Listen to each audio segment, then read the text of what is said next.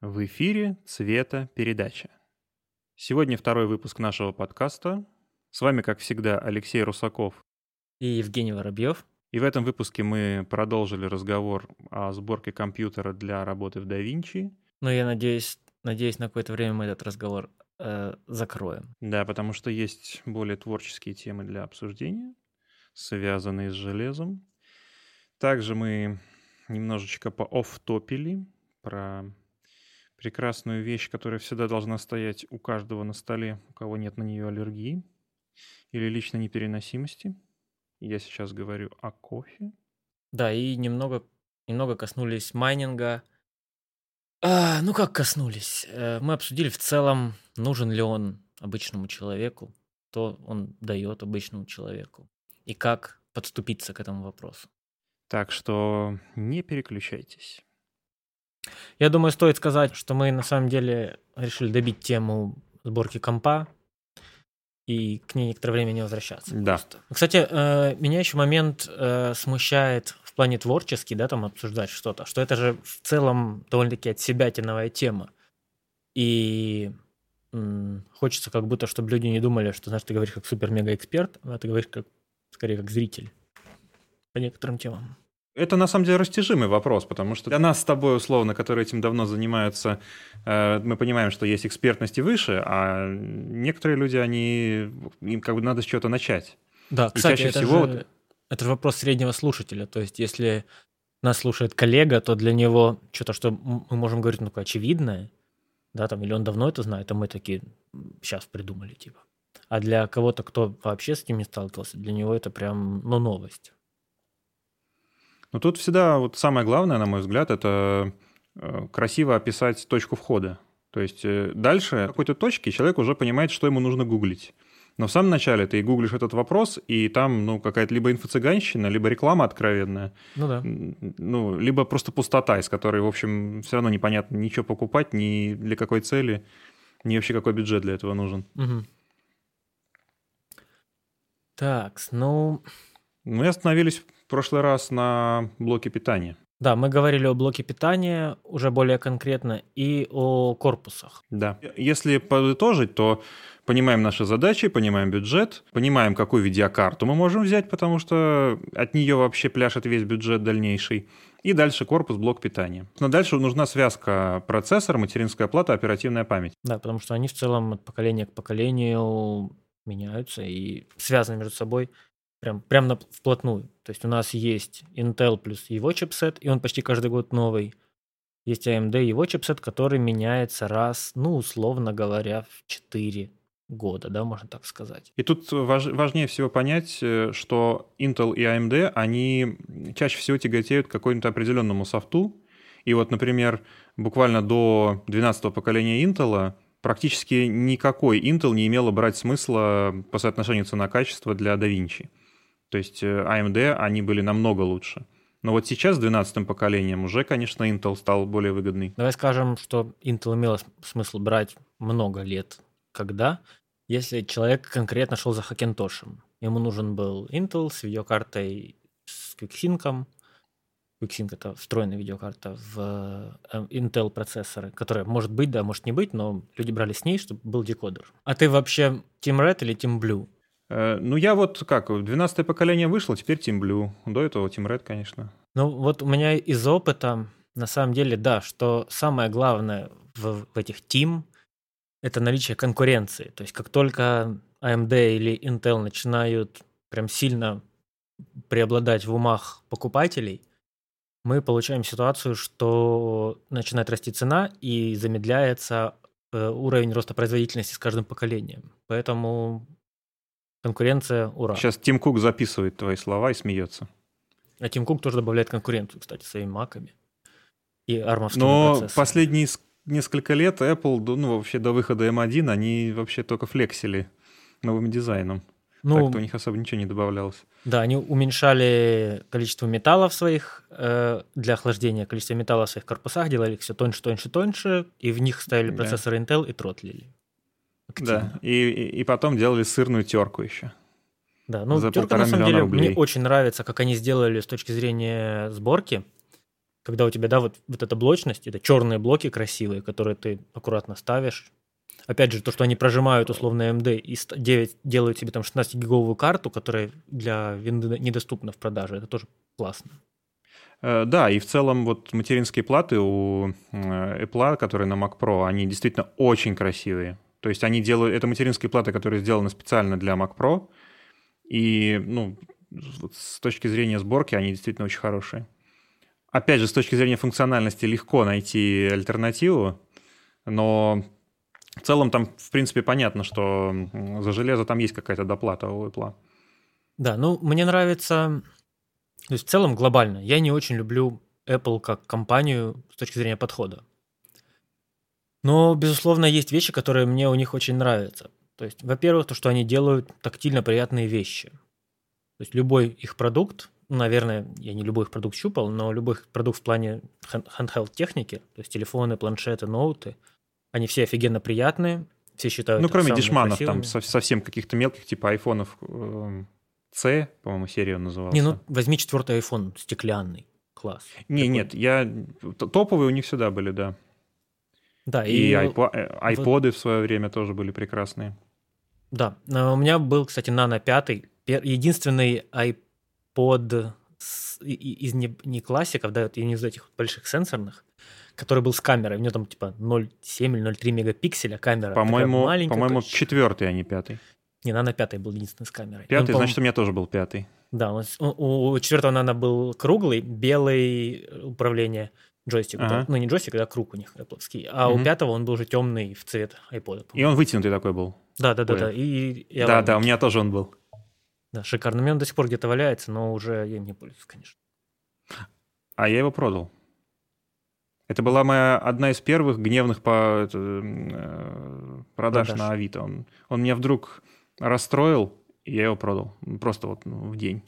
Ну, я им на самом деле пользовался... Я даже не помню. Невероятно много, года до 17 что ли. То есть прям плотно пользовался.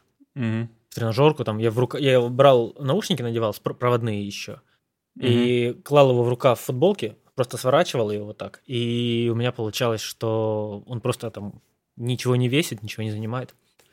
Угу. И очень удобно было. Ну, короче, вот. И вернулся к тому, что я говорил про тактильность. И вот эта их тактильность, она же транслируется и в визуальную часть.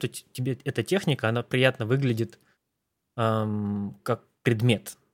То есть они, знаешь, вот если ты возьмешь виндовый ноут, будем честны, почти любой виндовый да. ноут выглядит очень плохо. Почти Но всегда на самом он, деле он будет иметь какие-то пластиковые панели. Ну, я говорю почти. Если он сворован с Apple, типа Razer, то он будет Да, но я тебе говорю почти, что зайди в любой магазин и посмотри на 80% ноутов. То есть человек же видит их в магазине зачастую. Угу. Или в интернете. То есть он смотрит ноутбук, и у него уроды, уроды, уроды там иногда красивенькие. У Apple он заходит, все красивенькие. Вот Это тут тоже влияет. есть тонкость, потому что в каких-нибудь Эльдорадо там нормальных ноутбуков на Windows там не закупают. Вообще, в принципе, в, ну, в СНГ очень мало закупают хороших э, и по сборке, и по начинке ноутбуков виндовских. Mm-hmm. А Apple, они просто, ну, как бы не производят таких, которые не будут соответствовать требованиям к macOS. Ну да. Ну, видишь, опять же, э, соответствует ли требованиям macOS Air? Да, но хорошо ли работает старый Air? Тут вопрос. Э, да, но опять же, вот э, они не прокачивали Air, мне так кажется, только на фоне того, что у них конкурентов не было. То есть вот как только пошли волны Хакинтошей, а волны Хакинтошей пошли, по-моему, году в 18-19, когда, в общем, все эти сборки появились, и выяснилось, mm-hmm. что можно практически за треть цены собрать мощнее. Ну да. И хромбуки еще начали популяризироваться. В Америке сейчас волна, почти во всех учебных заведениях э, прям детям, школьникам покупают хромбуки, потому что там Chrome OS, то есть браузер, у тебя там все Google Doc, да, вот эти вот, э, вся, все семейство их э, браузерных ну, вещей. Да. Ну, то есть тебя... фактически в облаке работа постоянно. Да, по, по сути, работаешь в облаке, он стоит очень дешево, Chromebook самый, самый дешевый. Кроме Samsung. Ну, да, но мы же говорим о большом рынке, где люди выбирают. Ну, понятно, да. Да, это тоже подвинуло рынок дешевых ноутов не слабо в плане объемов. Вот, ну, да. На чем мы остановились? Мы остановились на том, что человек выбирает пару материнка а, и и еще вот добавляя в тему тактильности, у Apple сейчас едва ли не лучший графический планшет. То есть по сравнению Прошка. с предыдущим королем планшетов э, Intuos, работать с Apple Pencil на iPad Pro 12 дюймов — это восторг. У него есть и чувствительность к нажатию, и чувствительность к повороту, и приложений под iPad просто немерено для творчества. И с Intuos, в общем, ну, мне такое ощущение, что Intuos придется немножко пересмотреть свою ценовую политику. М, Ничего не знаю о планшетах графических. Знаю, что товарищ дизайнер купил у меня один, прям графический дизайнер, купил планшет такой, а, не знаю, не хочу им пользоваться. Просто он у него выключенный стоит. Просто мышкой. Э. Могу для тебя прорекламировать их. Ну, Э. Достаточно самого мелкого планшета, ну вот который S у Intuos у линейки. Подожди, а, объясни И- мне, он идет с экраном Да. или он идет как просто коврик сенсорный? Нет, это просто как тачпад э, м- ноутбука, но которым ты не пальцем двигаешь, а стилусом. Мгм. Э, На самом маленьком планшете Intuos навигация намного удобнее, чем мышкой. И рука не устает вот этого тун- синдрома туннеля запястья. У меня вообще никогда не устают руки от мышки. Наверное, потому что я их, ее не выпускаю с детства, и уже мне привыкли. Ну, короче, вообще нет проблем с установить. Ну вот для тех, у кого проблема, э, планшет Intuos это вообще очень хорошее решение, тем более там, по-моему, самый дешевый из неплохих Intuos, он там в районе 5000 рублей стоит. Это, в принципе, те же деньги, что и мышка хорошая. Или меньше держать в руках мышку и купить панель, пользоваться панелью и отучаться вообще трогать мышку во время сессии. Тоже очень Но- полезно. Хотя приходится. Но на самом деле все равно ру- руку с мышки, руку на панель уже новые движения. Вот, Да. давай вернемся к теме наших Да, да, Оператива нашего процессов. триптиха процессор, материнская плата, оперативная память.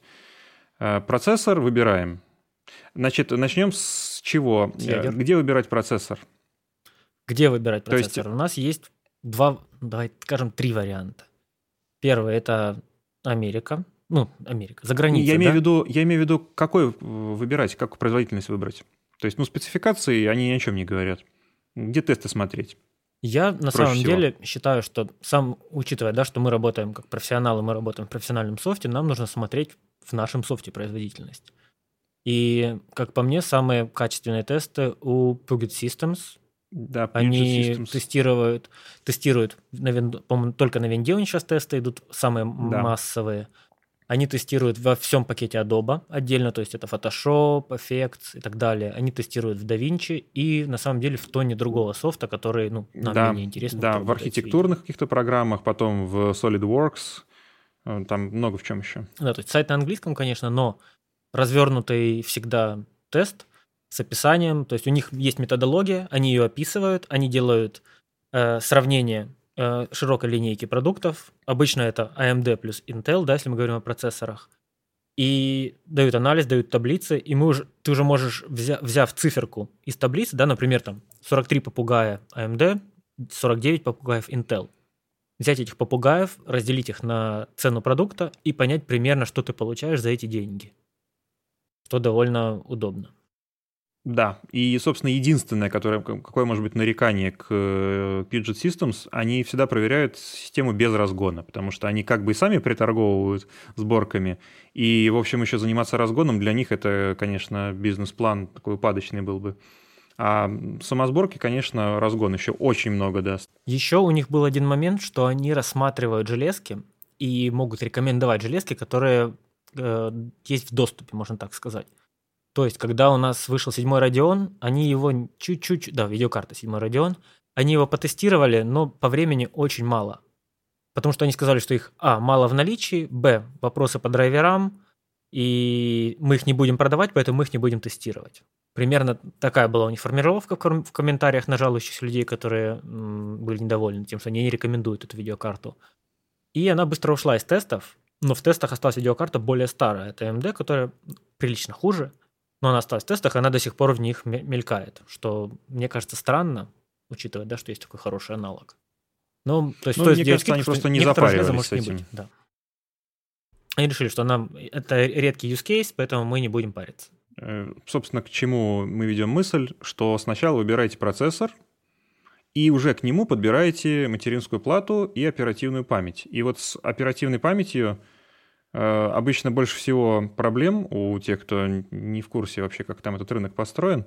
Э, выбор оперативной памяти огромный, а по факту покупать нужно буквально 4-5 наименований, которые продаются, потому что чаще всего... Самое главное, чего не пишут на плашечке оперативной памяти, это чипы, контроллерные чипы какого производителя там поставлены. Uh-huh. А, и у нас сейчас есть три фирмы, которые производят эти контроллерные чипы. Это Samsung, э, Hynix и Elpida. А, Hynix и Micron, Micron, естественно. Uh-huh. И вот Hynix и Elpida, их, конечно, лучше не брать в большинстве случаев. А Samsung и Micron, они очень хороши. Ну смотри, и если... Да. Давай знаешь, как сделаем? Во-первых, нужно сказать более глобальным. Если у нас угу. есть э, процессор, процессор вставляется в определенное место в материнке. Это место называется сокет. То есть материнки выбираются в первую очередь по сокету, который подходит под этот процессор. То есть он должен быть совместим физически, вставляться и поддерживаться. То есть мы выбираем процессор, по нему по сокету, то есть по отверстию, куда он вставляется, мы выбираем материнскую плату. Материнские платы бывают разные чипсеты. Это, грубо говоря, набор функций, если очень просто сказать, которые поддерживаются этой материнской платой. На самом деле, да, чем более крутой чипсет, тем больше она может для, нам дать как пользователям. Но и чаще материнской... всего они выбираются, mm-hmm. прости, перебил, чаще всего они выбираются именно исходя из э, класса процессора. То есть для Intel Core i3 это будет чаще всего достаточно простого чипсета, там из современных, например, B660. А для Core i7, Core i9 уже можно там посмотреть на Z690. Да, но в целом э, мы определились, у нас есть чипсет, есть сокет, и у этой материнской платы есть порт для, для планок оперативной памяти. Да, это 4 или 2 отверстия, куда вставляются планки. Эти планки бывают разного поколения. Поколение... Первая, первая рекомендация. Ни в коем случае не покупайте одну планку, потому что мне тут недавно просили помочь со сборкой. Я написал 16 гигабайт оперативной памяти DDR 4 Crucial Ballistics – и мне человек показывает сборку, там одна планка 16 гигабайт. Но я, ну, видимо, нужно было отдельно оговорить, что кон- контроллеры памяти сейчас в процессорах, они двухканальные. Если поставить одну планку, то это будет работать как минимум очень плохо, как максимум оно просто не заведется. Да, то есть они по тактам, грубо говоря, да, человеческим языком, они работают по тактам, если их две, то они друг, друг за другом по очереди передают информацию, вместо того, чтобы ждать каждый раз, когда одна даст информацию, планка. Вот, а, и у этих планок есть поколение. Они именуются DDR и циферка. Современное поколение сейчас, самое новое, DDR5, поддерживается только процессорами Intel свежими. Но самая массовая на рынке сейчас DDR4, она уже обжитая технология, она поддерживается почти всеми процессорами современными. И, всеми, и она дешевая. Материнками. Да, и она дешевая, потому что ее очень много, она уже И много хорошей. Да. И есть объем информации, который позволяет нам судить о том, какие же чипы и контроллеры хороши. Вот о чем и говорил Леша. И продолжим, пожалуйста, э, да. почему они хороши. А, а все началось на самом деле с э, первых Ryzen, которые по производительности были очень неплохи, но у них нигде не было написано, что некоторые, что оперативная память с ними работает буквально там несколько чипов только в принципе на всем рынке. И многие, кто покупали Ryzen первого поколения, там 1700, так вот его основная проблема была в том, что под него нужно было исключительно планки памяти, в которых был контроллер Samsung, и э, э в которых был контроллер Samsung BDI. А на самих планках никогда не пишут, какой контроллер в них поставлен. И это можно проверить исключительно э, либо посмотрев где-то в интернете обзоры, либо поставив программу... Эм, Тайфун. Тайфун. Ну, если, если вбить Тайфун а, оперативная память, он ее легко найти. Да. И вот в этом тайфуне можно посмотреть контроллер. Но когда мы выбираем это в интернете, понятное дело, что мы не будем Э, покупать не глядя, поэтому смотрим обзоры, смотрим, что люди говорят. То есть всегда можно это загуглить, любую почти, любого производителя, посмотреть, что там у него внутри. Если, если нельзя, то, скорее всего, этот производитель не очень популярный, лучше избегать. Вот. И по факту, и в этот момент, естественно, рыночек выяснил, что не все контроллеры одинаково хороши, что мало того, что э, на Ryzen очень единственная возможность вообще, на чем, какие, какую память можно поставить, это память на контроллерах бидай, оказывается, эти бидай, они еще и гонятся хорошо, а на Intel так и вообще очень хорошо. И у современных, в современном поколении уже два таких контроллера. Это Samsung BDI и Micron EDI. И вот в принципе, люб, практически любая память на этих контроллерах, она всегда очень хорошо заведется, и ее можно даже неплохо разогнать чаще всего. А вот другие планки, особенно, например, там, фирмы Kingston, они очень любят ставить большие цифры на коробочках с этой памятью, но чаще всего на, на живой сборке эта память просто не запускается с этими частотами, либо она запускается, но с очень высокими вторичными таймингами. Или вольтажом. Да, или высоким вольтажом. И это приводит либо к перегреву, а, либо ну, просто приходится э, сбавлять. Да, ну и стоит учесть, что две планки и четыре планки это тоже заметно сложнее запустить а, при, да, вот, при тех заводских настройках, которые они говорят, что будут работать. Если мы с двух планок делаем 4, докупая их потом, то, скорее всего, будет сложнее работать. И не забывайте смотреть, что у вашей материнской платы, у вашего процессора есть максимальные частоты, которые они поддерживают в спецификациях. То есть хотя бы, хотя бы на них смотрите в описании железки, которую вы выбираете. Что еще я бы мог сказать о выборе оперативы? Безусловно, стоит учитывать, что вы смотрите на объем оперативы, исходя из ваших потребностей – и треб... системных требований вашего железа. Для DaVinci, если вы работаете с цветом, 16 это очень жесткий минимум, но лучше сразу брать 32, потому что это не настолько дороже в текущей ситуации на текущем рынке. Берете сразу 32, две плашки по 16, и, скорее всего, в вашей материнской плате будет еще два свободных места. Потом вы доставите, если вам вдруг понадобится в два раза больше. Если вы берете сейчас систему и хотите через несколько лет, может быть, добавить. Не уверены, сейчас нужно ли оно вам. Э, ну, добавить можно... На, на самом деле, вот э, возвращаясь к теме двух или четырех планок, э, на некоторых материнских платах четыре планки работают лучше, чем две. Но таких материнских плат их буквально по пальцам одной руки пересчитать. Загуглить очень просто. Нужно, нужно загуглить Т-топологию. Материнская плата с Т-топологией. Это способ, подключ... способ распайки и подключение э, плашек материнской памяти к э, северному мосту. Ну, так, ну давай смотри. Фактически к процессору. Давай сейчас попробуем конкретнее сказать. Вот мы говорим, да, что в общем... Так, и сейчас и, и, еще, прости, значит, э, и, соответственно, в противовес Т-топологии есть топология Daisy Chain. Вот Daisy Chain — это большинство плат, в которых лучше работают две плашки, чем четыре плашки. То есть, да, топология — это свойство материнской платы. Да, вот, да это уже зашито, это физическая особенность материнской платы.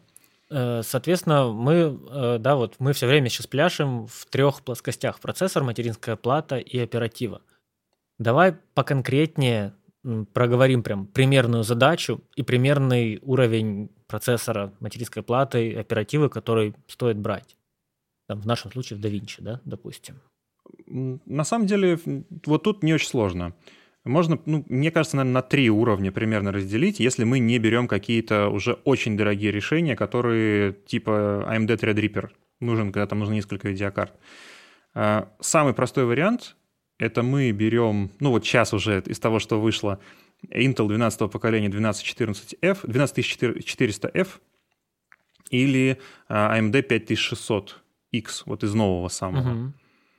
Угу. Под них достаточно материнской платы на, для Intel на B660 э, чипсете. Для AMD 550 и 570 сейчас актуальные чипсеты. Э, если мы говорим, да, вот Intel 12400, либо AMD 5600X, это процессоры, ну, можно так сказать, начальные для работы с цветом. Почему я говорю начальные? Потому что это то количество потоков и ядер, которые более-менее позволят и в DaVinci нормально работать с нормальной видеокартой, соответственно, э, не затыкаясь на том, что процессор вообще ничего не может, и более-менее там затранскодить какой-то материал.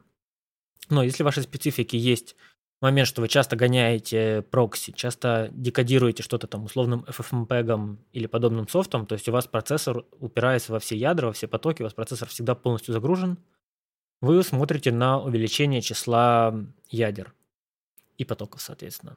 Э, если мы говорим о обычной линейке AMD, то у нас сразу же есть вариант с AMD 5900X, 5950X. Это 12, подожди, да, это у нас 12 ядер.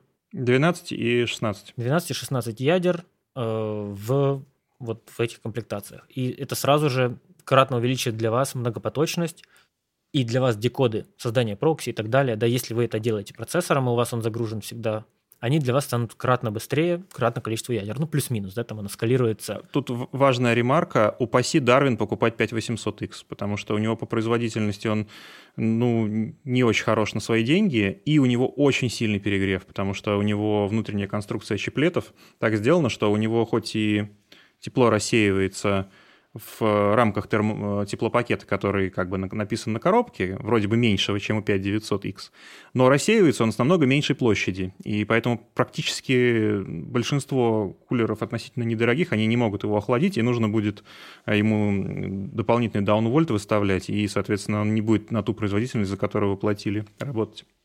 Да, ну и, соответственно, AMD, мы сказали, э, по Intel вы тоже двигаетесь в число более высоких дорогих поколений, вплоть до 12900, да, сейчас у них там с какой-то да, 12900K. буквенной припиской, у них там, в зависимости от приписки, это K, это просто, по-моему, разгон открыт, да, разблокированный множитель Да, разблокированный множитель. А, KS или KF.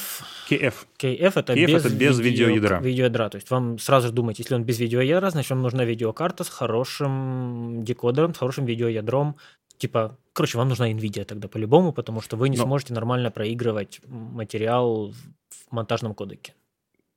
Да, и тут э, сразу стоит оговорить, что лучше брать всегда с видеоядром, потому что стоят они практически всегда одинаково, а без видеоядра это лишние проблемы, которые ну, проще просто поискать с видеоядром процесса. Да, у вас будет опция, опция декода 264-265 кодеков э, на лету, можно так сказать что у AMD на моей практике, в моем компьютере, довольно-таки плохо работает, и мне приходится делать транскоды. Мне это как бы не проблема, да, я законформил, поставил транс, транскод музыкального видео там, на 5 минут, не, не проблема. Но это нужно делать. Если вы это не хотите делать, и у вас материал всегда с фотоаппаратов, сразу же заботьтесь о том, как этот материал с фотоаппаратов проигрывать реал-тайм. Первый выбор Mac, как мы говорили. Второй выбор – хорошие декодеры на карте э, NVIDIA, либо на процессоре Intel. Вот, процессор мы назвали конкретные модели. В целом, вот вы в этом небольшом треугольничке, если мы не говорим, да, уходим от Apple и пляшем. То есть с 12400 до 12900 Intel, либо с 5600 до 5950 AMD. Не говоря о решениях более дорогих, производительных, это Threadripper, это Xeon и так далее, но там у вас другой бюджет, там уже, скорее всего, вы знаете, что вам надо, скорее всего. Э, небольшой комментарий по памяти, как я уже сказал, что очень ограниченный набор плашек, которые вообще подходят для того, чтобы ваша система работала хотя бы с заявленными характеристиками. Эм, тут э, любопытно, что для AMD требования сильно ниже, потому что Intel, он способен разгонять память намного выше, то есть там выше 4 ГГц. Это сильно влияет, если пользоваться некоторыми программами по подавлению шумов, и это сильно понижает мелкие фрезы в системе. То есть если у вас интерфейсный монитор, например, 144 там, и выше герц, это при, под нагрузкой это чувствуется. То есть у вас все время мышка ездит и так подтормаживает в каком-то моменте. Там вы схватили клип, потащили его на таймлинию, и она а, зависла в воздухе. А с хорошей памятью, с низкими задержками, она вообще летает как по маслу. И, соответственно, для AMD сейчас самая оптимальная память это Crucial Ballistics, а, потому что в, на AMD в принципе оно там выше 3800 МГц не разгоняется, а это ровно вот э, золотая середина для Crucial Ballistics.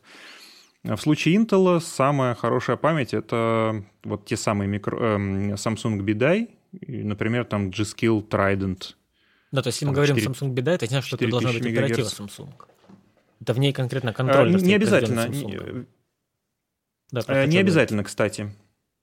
Вот в самых дешевых вариантах, особенно ну, для AMD в частности это актуально, либо для сборок, которые на малоядерных процессорах, там действительно можно брать так называемые OEM-планки, либо Samsung, либо Micron, либо Crucial. Ну просто ну, Crucial. нужно вообще брать то, что доступно на нужных контроллерах и смотреть на цифры. Э, цена у вас будет расти с увеличением цифр или уменьшением их, в зависимости от того, какие цифры. С увеличением гигабайт у вас растет цена, с увеличением частоты в мегагерцах у вас растет цена, причем там после трех с половиной тысяч, условно говоря, у вас она сильно начинает увеличиваться. Прям каждые 100 мегагерц там уже хороший рост цены идет и уменьшение таймингов при этой частоте. То есть частота очень сильно связана с таймингами. Тайминги это когда вы смотрите в интернете, у вас там что-то там мегагерц, да, вот там 3200 мегагерц, а потом 3 или 4 цифры пишется, например, 14, 16, 16, 20. Допустим, это тайминги, это, грубо говоря, внутренняя настройка оперативной памяти, как, с какими периодами она выполняет действие или отзывается к процессору. Да, и... периоды причем выраженные не в секундах, а в тактах работы. Да, и чем, То есть, чем, чем выше у вас ниже, частота, тем быстрее. Тем меньше тайминг физически будет. Вот, э, и да. хороший тайминг тоже важен, как и частота. То есть тайминг в отрыве от частоты, частота в отрыве от тайминга – это мало полезный показатель, смотрится всегда вместе, когда вы выбираете. Да, и вот, собственно, как я уже сказал, для Intel Лучше, если вы, у вас есть бюджет для компьютера на большом количестве ядер от Intel, и вы собираетесь покупать 12700K или 12900K, лучше взять хорошую память, которая гонится выше 4 ГГц, и вы почувствуете эту разницу э, под нагрузками. Под нагрузками это, в общем, будет уже немножко другой компьютер. А, особенно учитывая момент, что у нас есть э, в DaVinci такие узкие места, в которых э, работает, грубо говоря, одно ядро процессора, и у нас все упирается в шину либо в однопоточную производительность. Там эта оператива еще больше играет роль. Знаете, когда вот вы включили рендер в DaVinci, и у вас ни процессор, ни видеокарта не нагружены. Вот здесь, скорее всего, у вас какая-то вот э, типа там более быстрая оператива, более новый процессор, они как раз бы сыграли эту роль. То есть у вас эта низкая нагрузка, она бы стала повыше, потому что оператива была бы быстрее, процессор быстрее получал бы информацию, и вы бы не сидели и ждали два часа рендера из-за какого-то плагина, который просто не умеет в многоядерность у DaVinci. А таких плагинов, к сожалению, много сейчас. Да, да, это факт. Э, к сожалению, да. К сожалению, в оптимизация целой программы, она может быть очень хорошей, а какие-нибудь OST-плагины для аудиообработки, либо OFX-плагины, они, в общем, могут не соответствовать заявленным характеристикам. Да, ну и целый софт может так делать. Например, очень много лет софт от Adobe, да и сейчас, наверное, Photoshop я сомневаюсь, что он прям стал мега многоядерным. Или что у нас там еще у Photoshop есть? Э, да, Lightroom. Ну, Lightroom. Да, они вряд ли прям супер многоядерные, потому что Photoshop не славится оптимизацией, он скорее славится как раз широким покрытием вариантов софта под каждую задачу и широкой функциональностью, почему его любят, но ни в коем случае не оптимизацией под многоядерность. Угу. Тут они немножко отстают. Ну, как отстают? Весь рынок отстает на самом деле. Многоядерность, прям такая лютая многоядерность пришла к нам, наверное, лет 5 плюс-минус назад, когда AMD сказали, что, ребят, так можно делать дешевые многоядерные процессоры, разделив дел, делать не один чип с ядрами в процессоре, а несколько, объединив их шиной. Таким образом, чем меньше размером э, чип, тем дешевле его сделать, потому что меньше шансов на брак. И многоядерные процессоры стали сильно доступнее. И люди стали покупать процессоры AMD, тем самым AMD да, в последнее время такую долю на рынке, так, так свою долю на рынке увеличил, именно благодаря этому подходу. Люди полюбили многоядерность, люди начали спрашивать многоядерность производителей. Даже в играх сейчас детвора и любители требуют это, смотрят, насколько хорошо многоядерно работают игры. И это важный параметр, на что, на что люди стали обращать внимание. Ну вот, собственно, ровно из-за того, что AMD разделила свой процессор на несколько чиплетов, и появилась та проблема с оперативной памятью, что не, любой, не любые чипы хорошо с ней работали. Да, то есть э, разделение на чиплеты по... требует объединения этих чиплетов шиной. Шина это называется, не знаю, как сейчас, но раньше она называлась Infinity Fabric. Это, собственно, ну, да, она в AMD так и осталась. А, Ее частота должна соответствовать частоте оперативной памяти. Насколько я знаю, оптимально это либо один к одному, либо один к двум. Ну, То есть у вас, например, один частота... к двум уже плохо работает. Ну, ну, давай... Ну, в смысле, оно медленнее просто. Да, ну, можно сказать, что у нас есть все-таки старые процессоры AMD, у нас есть разные оперативы. Например, у тебя Infinity Fabric 1200, 1600 МГц и оператива 3200 МГц. Это очень частая пара, особенно вот 3000-е Ryzen и почти все оперативки да, вот, э, того поколения, они все 3200. Это очень частая э, схема работы. Главное, э, при настройке потом компьютера вы обязательно это проверяете. Ну тут, конечно же, вы когда уже собираете компьютер, вы уже гуглите, как конкретно вашу сборку настраивают. И, наверное, я бы оговорился, что если вы никогда не собирали компьютер, никогда не открывали BIOS и так далее, все-таки стоит, учитывая, что на этом компьютере будете работать, либо консультироваться у каких-то товарищей, кто прям разбирается, либо прям делать глубокий research. Понятное дело, что не у всех есть время и деньги на глубокий research, не всем это интересно, поэтому ну, ищите товарищей, кто разбирается, либо прям ищите контору, которая это делает. Леша, может, ты знаешь кого-то, кто может в этом плане за деньги, наверное, сделать? А в этом сейчас вообще никакой проблемы нет. Это все делается очень просто через телефон по скайпу. То есть я вот как минимум троих человек знаю, которые, у которых на YouTube канал есть, которые за относительно небольшие деньги они разгоняют системы. То есть, условно, разгон видеокарты, процессора и оперативной памяти в сумме это будет примерно работа на 3000 рублей. И, собственно, вам по, по скайпу продиктуют, что сделать, вы покажете скриншоты и видео, и в течение одного дня у вас этот разгон будет безопасный и, в общем, с гарантией. Эм, давай, подожди, даже... давай поговорим, не, не каждый человек хочет разгон, может быть, кто-то хочет просто проверить, что у него все нормально. Ну, допустим, да, вот ты собрал компьютер, включаешь его, любому человеку нужно зайти сразу в BIOS, и выполнить настройку. Но люб, не любой человек знает, что там делать. Вот, да, там, допустим, первое, что я делаю, проверяю частоту оперативы, чтобы она в XMP запустилась. Я ставлю кривые да. вентиляторов, чтобы они были такие, как мне надо. То есть, чтобы у меня вентилятор при каждой нагрузке не разгонялся и тормозил, тем самым, да, давая аудиальную дистракцию завернул. А, да, э, то есть мне не нравится, когда он то тише, то громче. Мне лучше, что он, чтобы он был все время чуть-чуть громче. То есть я ставлю на 50% скорости, допустим, вплоть до там определенной температуры. Потом он уже mm-hmm. пускай разгоняется. Но у меня это редко происходит в работе. И опять же, эта определенная температура будет, когда я полную нагрузку даю, оно тоже поднимется один раз и будет громко. Вот, я Но в целом это похоже на, на график экспоненты. Вот если вы в школе не знали, зачем вам это может понадобиться в жизни, вот для этого. Да, то есть люди делают, э, по умолчанию там стоит просто экспонентный график. Я делаю так, что у меня плоско-плоско-плоско, а потом резко вверх. Таким образом, плоско не в самом низу, понятное дело, на определенной скорости, которая мне потом, когда я смотрю температуру своего компьютера в процессе работы, которая мне комфортна. То есть я знаю, что у меня там 50% скорость э, вентиляторов, а в корпусе... Ну, там до 60 там, градусов, до 65 примерно. Да, скорость вентилятора в корпусе меня устраивает, на кулере скорость вентилятора меня устраивает. И ауди... аудиально меня это тоже устраивает. Я вот примерно такой баланс для себя нахожу и его оставляю. Дальше, конечно же, уже в BIOS мы будем настраивать, там, наверное, boot device, с чего он будет запускаться. Ну, это, понятное дело, обычное. Да. Да. И после этого уже в BIOS нам понадобится только либо разгон, либо даунвольт, о котором мы чуть позже, наверное, поговорим, когда закончим с выбором железяк. Наверное, сегодня поговорим, да, но я думаю, сначала да, я думаю, о железках. По оперативе ты, в принципе, назвал самые популярные модели. Человек уже дальше сам выбирает для себя тайминги, герцовку и объем. Смотрит, чтобы оно запустилось. Если сам вообще не знает, лучше консультироваться с железными товарищами какими-нибудь. Даже если человек вот занимается разгоном, Леша, ты, наверное, назовешь товарищей, которые занимаются.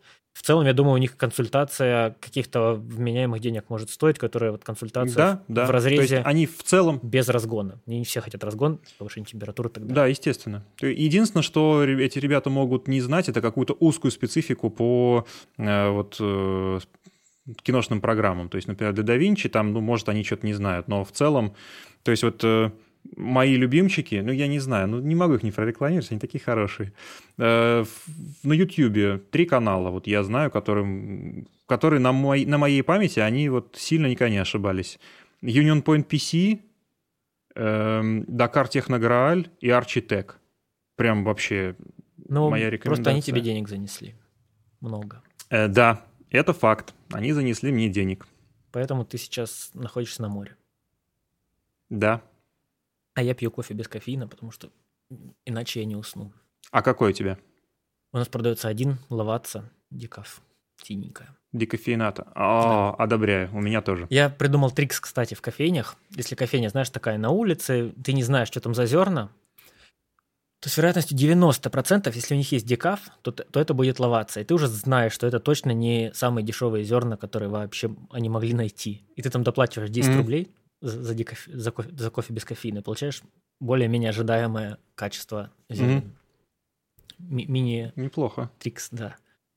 А... Вот, кстати, я вот, честно говоря, так и не уверен, действительно там нет кофеина. Там... Потому что я на ночь пил и то, и то, на самом деле эффект примерно одинаковый. Там, давай расскажу тебе о кофеине. В целом, э, во-первых... Подожди, ты в турке завариваешь? Или я завариваю множествами способов.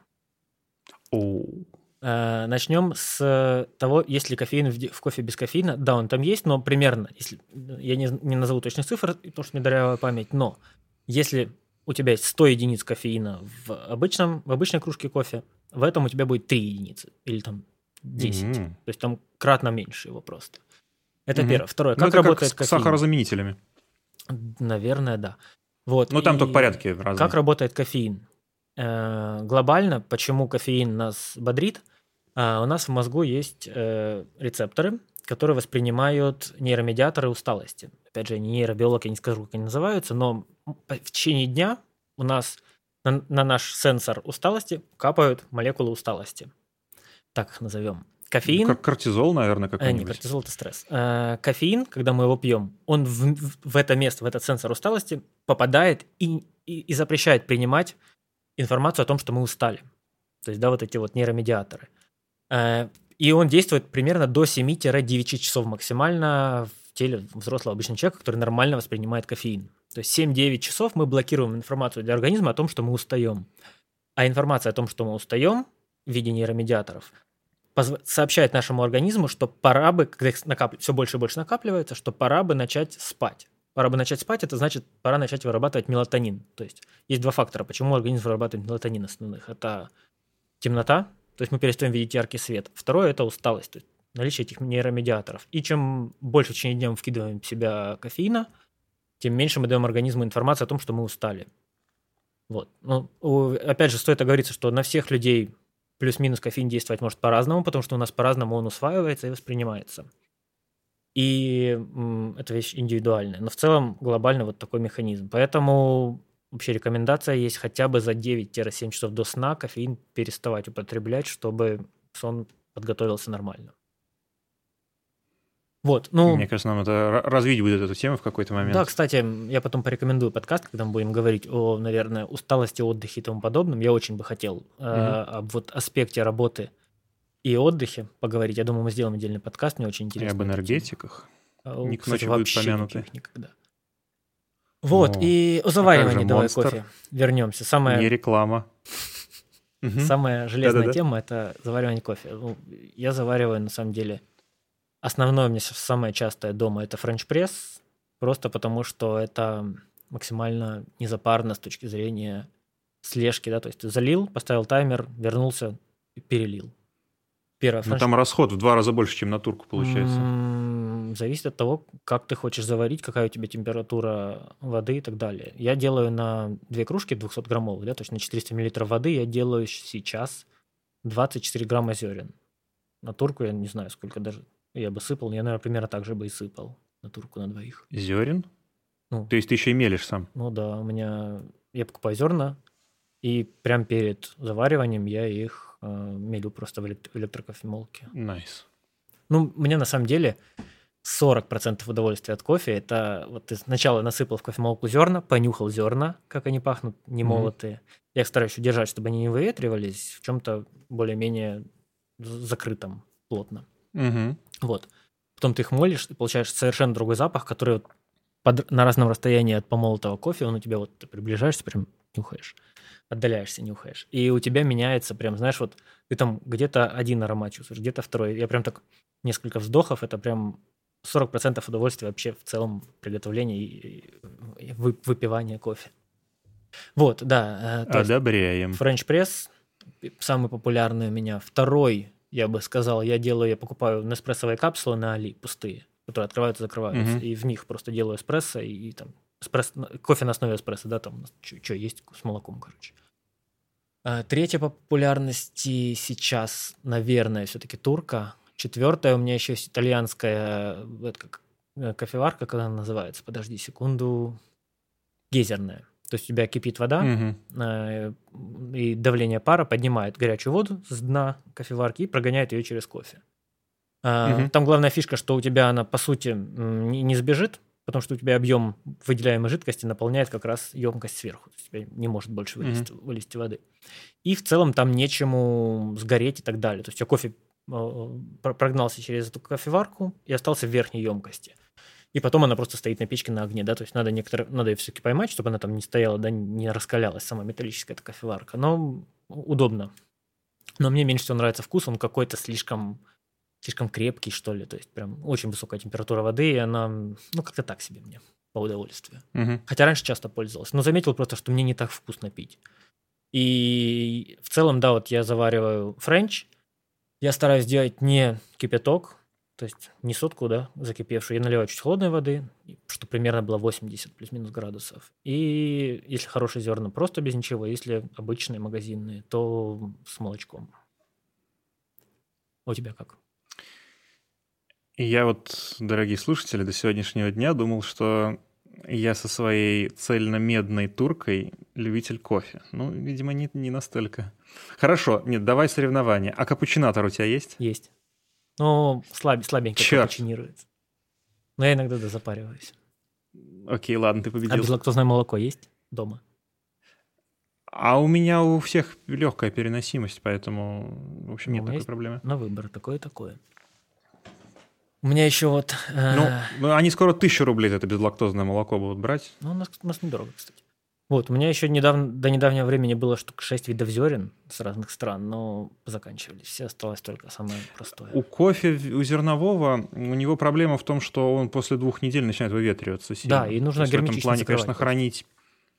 То есть ты открыл, высыпал часть зерен, да, если у тебя большой пакет, и остальное прям герметично закрыл. Тогда нормально.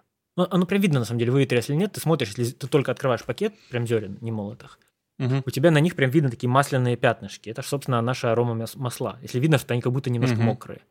А если зерна прям уже такие матовые, сухие с виду, ну, значит, уже выветрилась Мгм. большая часть арома масел. То есть там уже не настолько Да. богатый вкус. будет. Эфирные масла. Да, эфирные масла в эфире. Да, да, да. передачи. Так точно. Вот. э, Это все, конечно же, безусловно, максимально плотно касается выбора железа компьютерного. Да. Но на самом деле, вот если ты выбираешь железо, и ты при этом получаешь удовольствие от жизни с чашечкой кофе, мне кажется, даже можно и подешевле купить, и ты все равно будешь получать удовольствие. Да, главное удовольствие от процесса. Вот, мы сказали, э, процессор конкретные назвали, оперативку конкретную назвали. Есть ли у тебя на памяти материнки, которые ты бы мог прям вот назвать, что вот эта линейка в целом более-менее? Э, В линейке дорогих материнок для Intel 12 поколения есть лайфхак, потому что они же полностью поменяли крепление для системы охлаждения, и единственная фирма, которая сейчас делает материнские платы с креплением и под старые сокеты интеловские, э, это Asus. То есть, если берете материнскую плату на Z690, то берите хороший Asus, какой-нибудь там Prime, например, и под него можно относить, немножко, чуть-чуть сэкономить на креплении. Крепление для кулера. А, Да. Наверное, так как я имею процессор AMD и больше занимался, запаривался выбором, мне нравится у них линейка э, у AMD-шных всех материнок. У MSI линейка вот у них оружейная, так называемая, это Tomahawk, Mortar Мгм. и так далее. Да? То есть самое популярное это B550 Tomahawk и 570, по-моему, тоже Tomahawk она называется. В целом очень хвалят линейку. У меня у самого вот из этой же линейки Mortar, она поменьше просто в высоту материнка. Мгм. Косяк. Когда выбирал, я не подумал, это было пару лет назад, поэтому стоило брать все-таки полноразмерную материнку ATX, так называемую, Мгм. а не мини, а не микро. Потому что не забывайте, что у вас в материнку, помимо видеокарты, если вы колорист или хотите работать с честной картинкой, с цветом, рано или поздно вы захотите вставить в нее деклинк или его аналог. То есть какую-то еще карту вывода. Ну, пла- плату видеовывода. фактически. видеовывода. Либо если вы работаете с аудио, вы захотите аудиоплату, возможно, туда вставить. Внезапно захотите вторую видеокарту, у вас богатый дядя из Нью-Йорка умрет, оставит вам наследство, вы купите себе вторую видеокарту. То есть да. полноразмерная плата и, всегда, да, всегда плюс. То есть даже там на каком-то райзере можно приколхозить, если есть порт. Если порта нет, то уже все. Да, а полноразмерная плата позволит вам просто вас физически больше места вставить более толстую видеокарту и вторую, да, присобачить или плату. И еще и разнести их на один слот, это вообще... Да, больше воздуха, боль... ниже температура. Вот. Э, в целом, если вы уже определились с выбором да, бюджета вашей видеокарты, вы выбрали блок питания и корпус, вставили, нашли материнку, процессор, оперативу. На самом деле дело за малым. Э, под процессор подобрать охлаждение, ну и дисковая подсистема.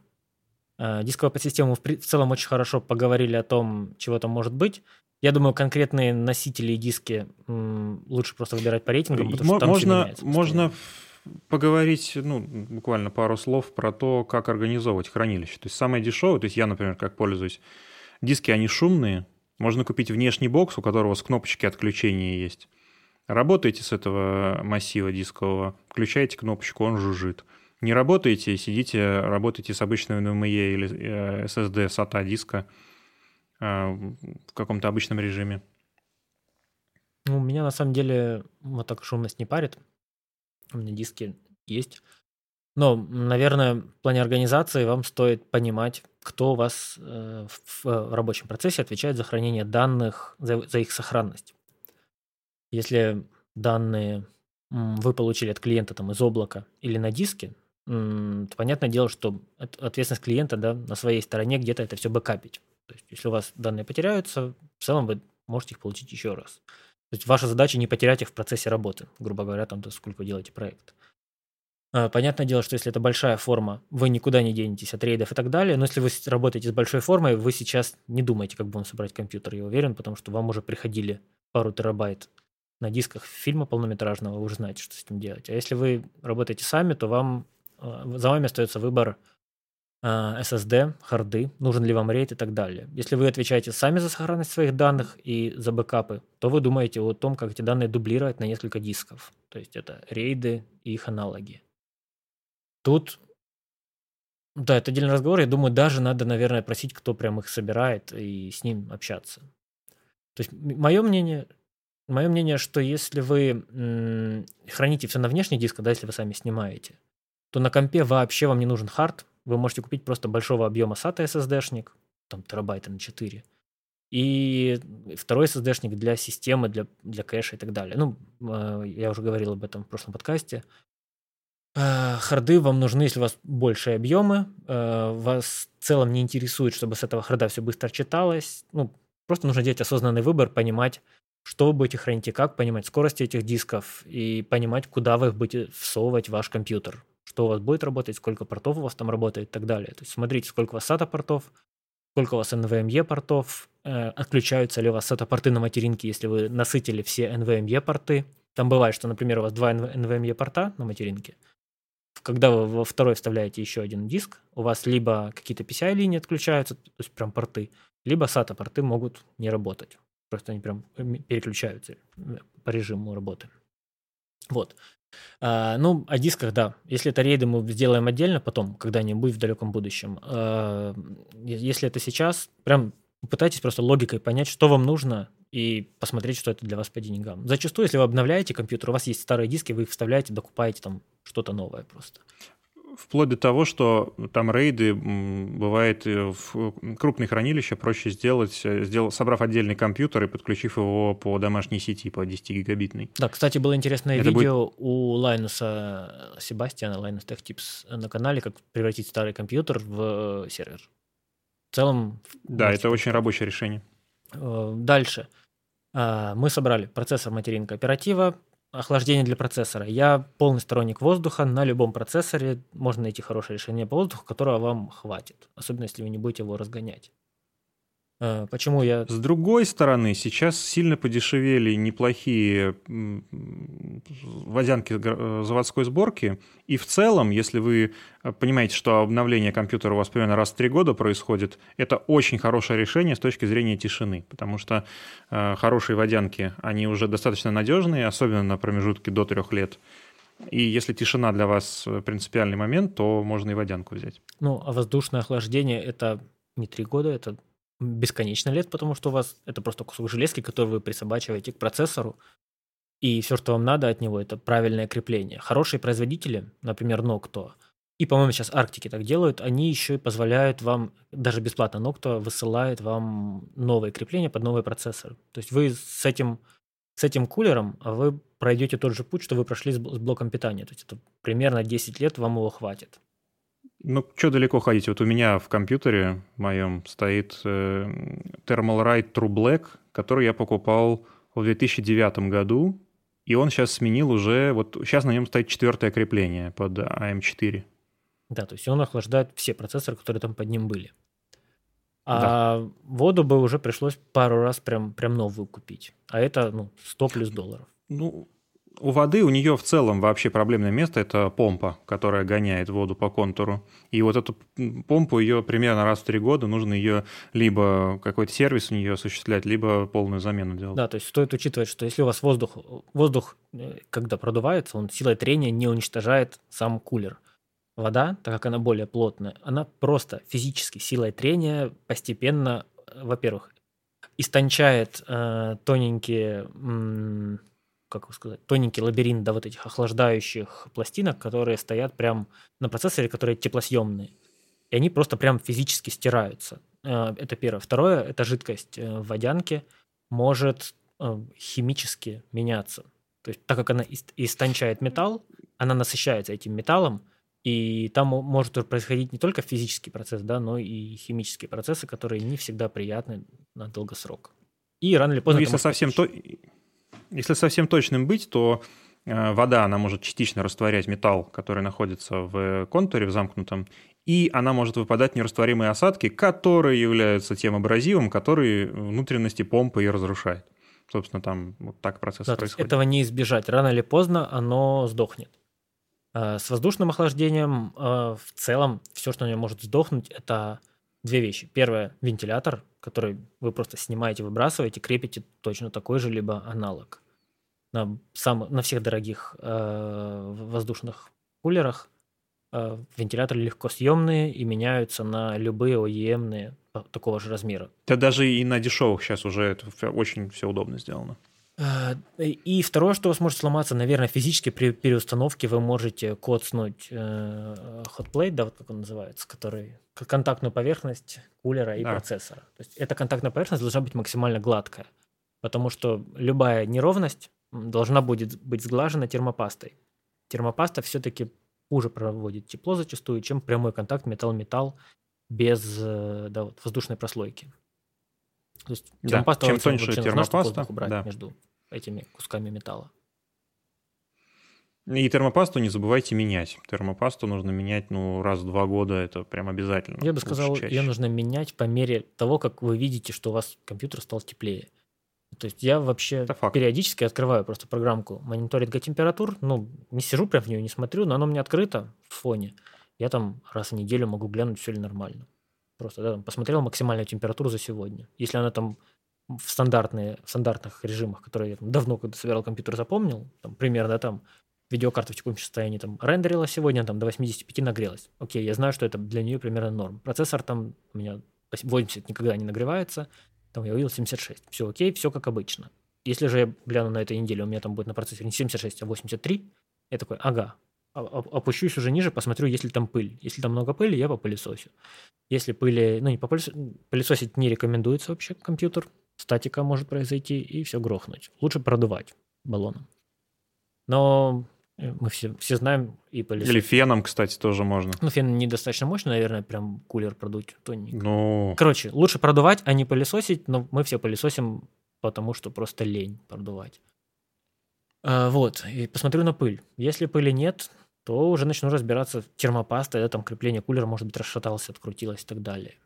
То есть просто поглядывайте на температуру, не давайте ему всему сдохнуть от того, что вы просто была лень потом пропылесосить или глянуть на эту температуру. А, ну, Феном, я думаю, где-то 2,5 киловатта достаточно, чтобы, в принципе, продуть легко. А хочешь ли ты, просто холодным воздухом? может быть, дополнить тогда, если мы поговорили о... Да, вот мы начали с того, что человек определяется с бюджетом по видеокарте, какие конкретно видеокарты стоит рекомендовать или на кого посмотреть по выбору видеокарт, чтобы не Э, купить у- в у дорого что-то на самом плохое? деле э, основная проблема, ну, помимо цен с видеокартами, в том, что производители очень разбаловались тем, что они могут, в принципе, любую видеокарту бросить на рынок, и, в общем, люди ее как кость голодную схватят и убегут. Сейчас очень много брака, к сожалению, на рынке видеокарт. И вот на русском YouTube есть э, канал Викон, э, Виктор э, Велич, Виктор Веклич. Ой, все время забываю, у него. Сейчас, давай скажу нормально. Ну, в общем, канал «Хороший товарищ» состоит у нас в чатике в железном и очень много дает полезной информации. Давай, наверное, Да, Виктор Веклич. можно даже Да, есть отличный ютубер. На всех. Э, Да, я думаю, можно легко. Есть ютубер Виктор Веклич. Вот он один из, ну, мне трудно, конечно, сказать за всех ремонтников России, но он очень адекватный ремонтник именно по тематике видеокарт. И вот у него есть неплохая статистика на канале. Э, В целом, по рекомендациям, сейчас, э, к сожалению, очень хромает качество у гигабайта, хотя в прошлых поколениях у них были хорошие решения. Эм, И в целом, в общем, правило, если э, вы покупаете видеокарту на памяти GDDR6 без XA, то, в принципе, можно брать любую, двух- или трехвентиляторную, они все будут достаточно надежные. А если вы берете иксовую память, то тут нужно брать обязательно какое-то топовое решение, потому что э, если вы хотите, чтобы видеокарта у вас прослужила дольше, чем гарантийный срок, э, то, конечно, это должно быть что-то либо MSI Gaming X Trio, либо какой-нибудь EVGA, либо Vulkan китайский от Colorful. То есть что-то такое прям, ну, которое по цене будет там на 15% дороже. Кстати, если м, стоит добавить, да, а, вот Викон, которого мы советуем, это тот товарищ, которого вы могли видеть в новостях железных, когда там умелец сделал видеокарту там, 3, там 20, 70, 16 гигами памяти, например, да, там Да, были из восьми новости. исходных. Да, то есть он, он прям отпаивал одни чипы или добавлял чипы на видеокарты, делал так, чтобы все это завелось, и потом на популярных каналах Да, он 1 гигабайт на 2 гигабайт не поменял. да, то есть на, популя- на- на популярных перепрошел. каналах эти видеокарты светились, обозревались даже, по-моему, да, у железных ребят, как их там звать. Да. Вот, оно, у, у них оно светилось, и в новостях оно было. То есть человек разбирается, и в целом его интересно посмотреть, узнать его мнение, как человек, который много работает с видеокартами и конкретно на них специализируется. Да. Так, ну и в целом получается, что вы выбрали все железки. Ваша задача теперь, э, да, опять же, не забудьте, вы смотрите под ваш конкретный софт, хотя бы напугите обзоры Budget Systems, и исходя из этого уже более-менее выбираете, понимаете, что вам нужно. Далее, вам все это нужно купить. Купить у нас есть несколько мест глобально, да, то есть вы либо покупаете в России, либо за границей сначала. Если вы покупаете за границей, наверное, Computer Universe и аналогичные немецкие сайты, их там несколько, вы можете посмотреть, там купить. Иногда на Амазоне можно еще. Да, то есть вы смотрите как, э, цены за границей, добавляете туда цену доставки, цену таможенной пошлины 17%, которая у вас упадет на сумму, сейчас сколько в этом году? Выше N евро, да, там 200, по-моему, евро сейчас. 200. Ну, для России, там, во всяком там случае. сумма падает, может быть, уже и 50. Она постепенно уменьшается, эта сумма. То есть вы еще добавляете 17% к цене, плюс доставка, и плюс риск, что все-таки ты едете с другой стороны, мало ли. Да? То есть готовы ли вы рисковать? Если эта цена сильно отличается, вы готовы рисковать, вы закатите за границей. Если нет, если цена не так сильно отличается, в России. В России два варианта. Это официальные магазины обычные, либо перекупы. Вот тут я жестко против перекупов, но реальность такова сейчас, что все довольно странно у нас в стране и в целом на рынке железа. На самом деле тут э, многие перекупы, они уже скоро выйдут из разряда перекупов, потому что это юрлица, у которых есть свой офис, и которые просто сидят на Авито, ну, потому что это дешевле просто. Э, В принципе, если у человека есть гарантия, и по отзывам на том же Авито у него там двоек, единиц, троек нет, то в целом, если гарантия полноценная, то можно его перекупов брать. Лучше, конечно, в магазинах, но, в общем, цены в магазинах, они уже иногда бывают еще хуже, чем у перекупов. Ну, мое мнение здесь Поэтому такое, что вполне. смотри, э, почему высокая цена в магазине? Потому что магазин может продать все в любой момент, правильно? То есть у него все сметается. А все сметается отчасти потому, что есть перекуп с пулом денег, который все, что недорого, сразу же покупает и хочет продать дороже. То есть он просто физически покупает это быстрее тебя и дешевле, чем это ты можешь сделать. Опять же, многие перекупы да, пользуются ботами для покупки моментально. То есть перекуп находится в нечестной конкурентной борьбе с нами, обычными покупателями. И он своим временем, ресурсами, там, техническими возможностями пользуется с, с тем, чтобы купить что-то быстрее и дешевле, потом продать нам с наценкой своей. И да, единственная борьба, собственно, магазинов с этим по факту оказалось, что они просто тоже поднимают цены. На самом деле, вот э, тут, опять же, по традиции не могу с тобой философски согласиться. Это бы решилось мгновенно, если бы, например, на руки э, какой-нибудь официальный ритейлер типа DNS продавал, например, по две видеокарты на паспорт. Вот как только бы это было, никаких бы перекупов просто не существовало, и DNS был бы, ну, монополистом. Или перекупы, они бы там, там по 10 человек бы приводили. То есть все равно как бы эти видеокарты, они были бы по факту. Но DNS решил, в общем, сам со своим перекупом, видимо, это отдать. И не знаю, это мое личное мнение. Но, в общем, конечно, вопрос бы решился, если бы это хотели на официальном уровне делать. Ну, наверное, стоит понять, что эта проблема не только в нашей стране. И, наверное... В... На Ньюэге на Амазоне еще хуже. Там намного хуже, чем у нас, чем в СНГ. Э, там еще стоит учесть, что там выше покупательная способность народа, то есть там для человека, то, что для нашего человека, да, там полторы тысячи долларов за видеокарту, и для человека в Америке, условно говоря, в Америке, полторы тысячи долларов за видеокарту, это просто разные цены, потому что у них выше уровень да. дохода, и для них это не такая весомая цена.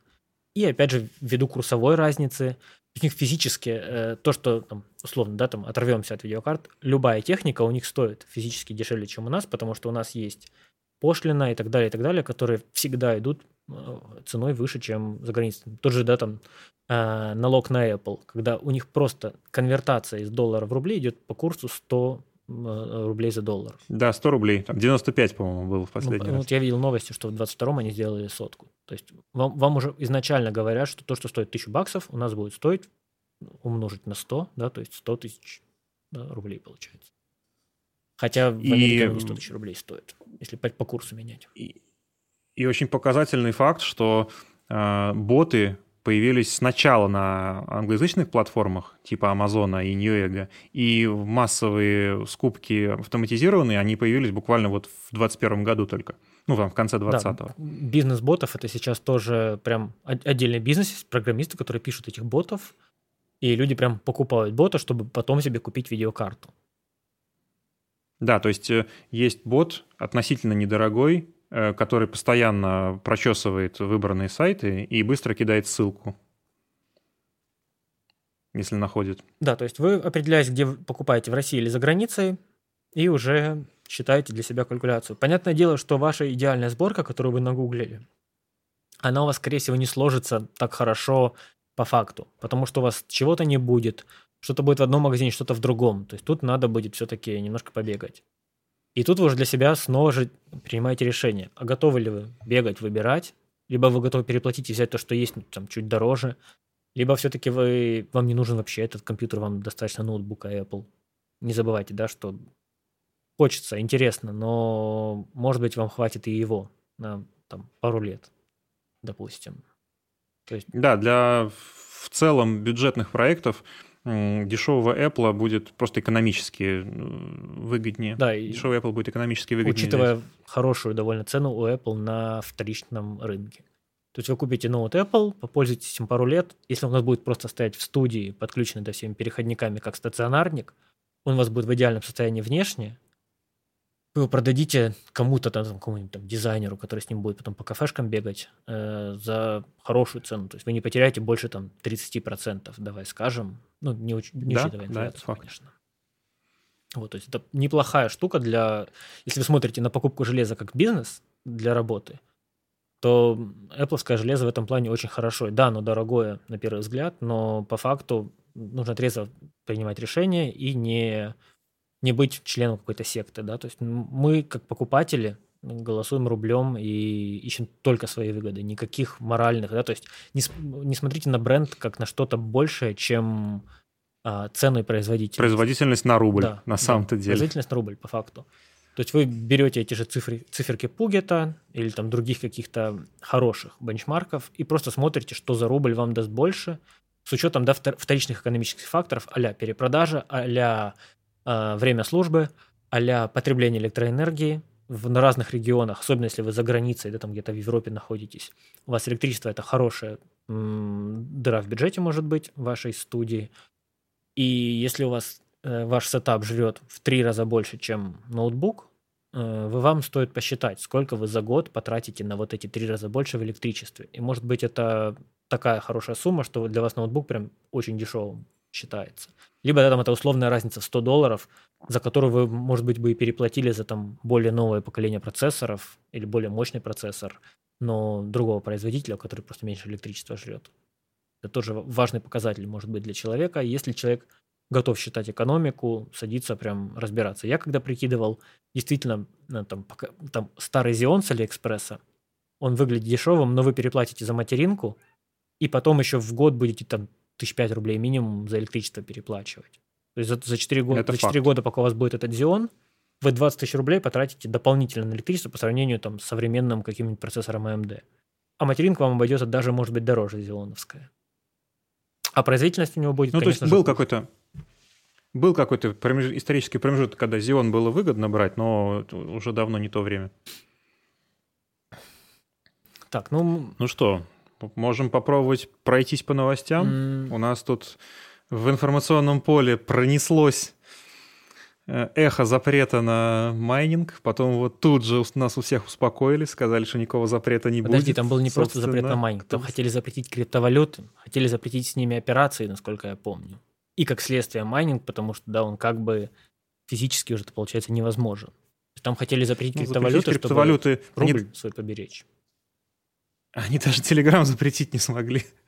Криптовалюты же еще сложнее да, да, да. Ну, то есть, по факту, чтобы они, что, что дал бы запрет криптовалют, он бы создал огромный серый рынок посредников, которые бы либо за границей бы это делали, а потом вам переводили официальными способами деньги, либо в России, да, какими-то способами. Они бы вам переводили деньги, вы бы тратили процент. Вместо того, чтобы заплатить налоги в казну, вы бы тратили эти деньги, отдавая их серой или черной экономике, то есть посредникам, по факту.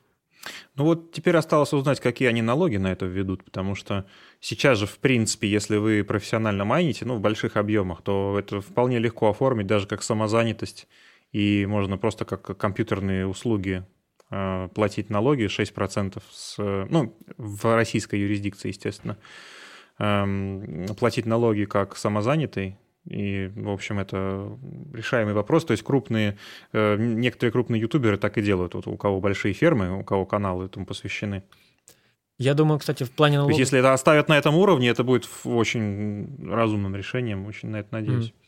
Mm. Я думаю, что в плане налогов стоит смотреть на страны, которые уже начали вводить э, криптозаконодательство, так называемое. То есть, да, есть путь Китая, который начал запрещать майнинг, но не запрещать криптовалюты, и там, да, то есть через колено начали гнуть людей. Есть пример шаг, где они такие, о, что-то новое, давайте сделаем новые налоги. И теперь каждое вот обновление, да, вот, и новые принимаемые законы в США, то есть новые налоги и повышение этих налогов, да, там у них самое известное, что было самое шумное, это акт о инфраструктуре, на русском, наверное, так будет проще сказать, где они прямо выделяют новые, новые средства на инфраструктуру страны. То есть новые дороги, новые mm-hmm. развязки и так далее. И часть денег на эту инфраструктуру они планируют брать с криптоналогов. То есть они описывают, что теперь криптовалюта, э, они подвязывают к рынку ценных бумаг и добавляют новое регулирование с новыми налогами. То есть появляется новая ниша, грубо говоря, они такие, о, можно заработать. То есть у них правительство смотрит на эту новую нишу как на способ заработка, то есть получения налогов чтобы эти налоги потом для чего-то использовать. И, наверное, учитывая, что у нас, да, вот эта шумиха с запретом от ЦБ, Центробанка, или как он называется правильно, она пролетела, но другие ведомства ответили, что ну это было бы глупо запрещать то, что может стать конкурентным преимуществом в будущем. Поэтому, скорее всего, они будут думать, как это налогообложить, как это проконтролировать, и стоит готовиться к тому, что просто для нас э, любой вывод крипты в фиат, да, фиат это не машина, а реальные деньги – Он просто будет облагаться налогом, и каким налогом, как это все будет делаться, что нам нужно будет из документов, да, сейчас мы на условном Binance должны прислать паспорт и себя подтвердить, чтобы нормально, нормальные объемы выводить, то потом это у нас будет, э, возможно, там, через юрлицо, через посредника. То есть это уже будет новое законодательство, которое будет еще приниматься, и, скорее всего, оно уже разрабатывается, просто пока мы о нем не знаем. Ну, там самое главное, какой процент. В принципе, как угодно. Они, в принципе, э, все документы и так уже у нужных э, органов есть. Тут вопрос, сколько, какой процент. То есть, если это будет те же, там какой-то минимум, там 10%, это, в общем, ничего не поменяет. Я бы еще думаю... То есть, главное, чтобы... Знаешь, что еще думаю? Что чтобы это какие-нибудь 30 не было. А, угу. Смотри, мы поговорили сегодня о компьютерах, да, о том, что его нужно собрать, настроить.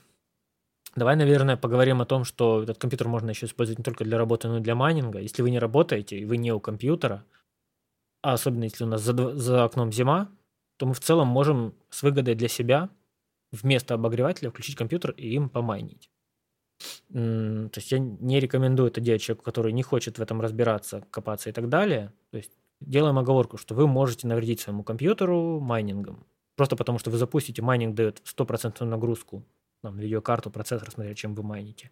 Стопроцентная нагрузка для компьютерного железа – это износ. Он не такой, когда там машину в пол, газ в пол дадите.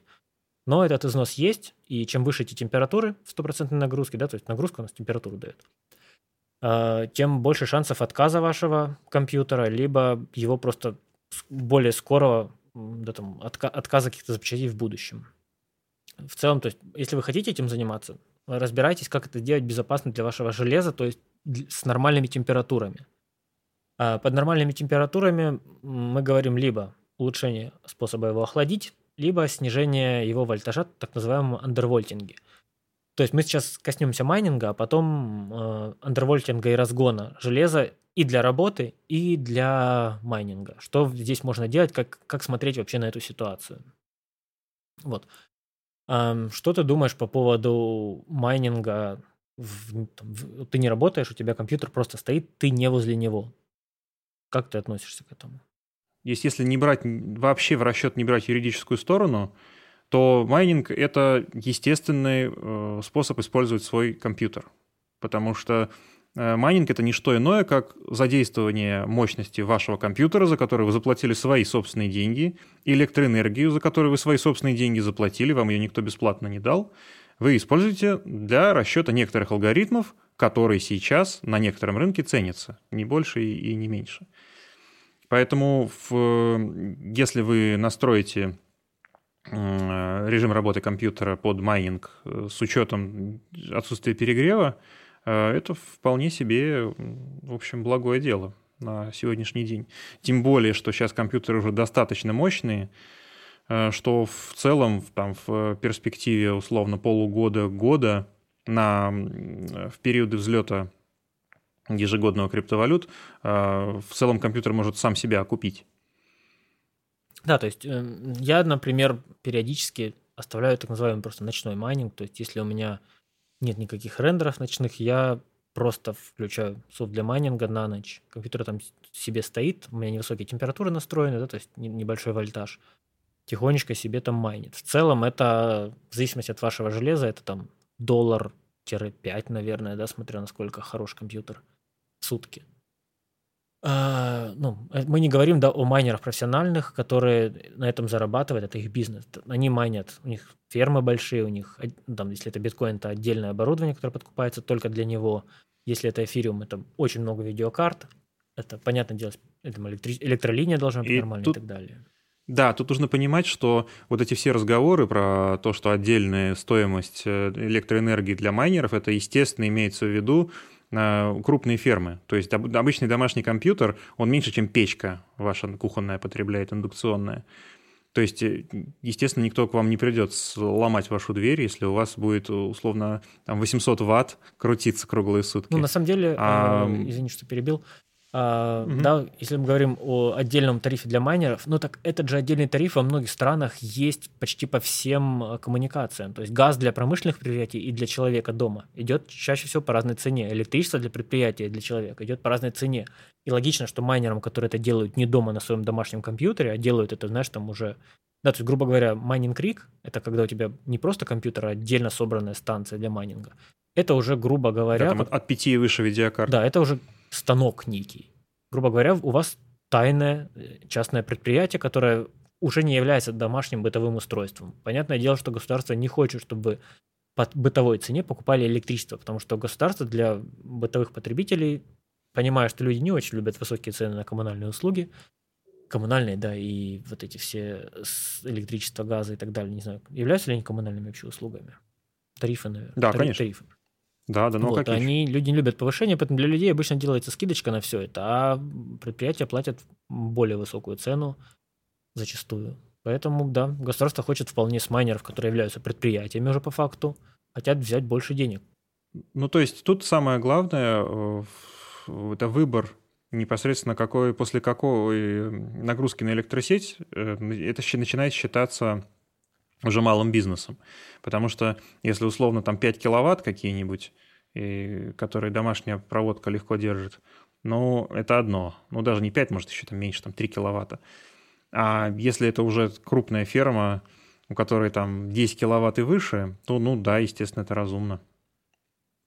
Это как а, уже по другому тарифу. Да, вот в контексте домашнего майнинга это, можно сказать, более выгодный обогрев, чем включить обогреватель, как минимум. То есть, если вам зимой холодно, зачем включать обогреватель, который просто берет электричество и превращает его в тепло, если ваш компьютер примерно с тем же КПД превращает электричество в тепло, при этом вам еще на криптокошелек капает маленькая копеечка.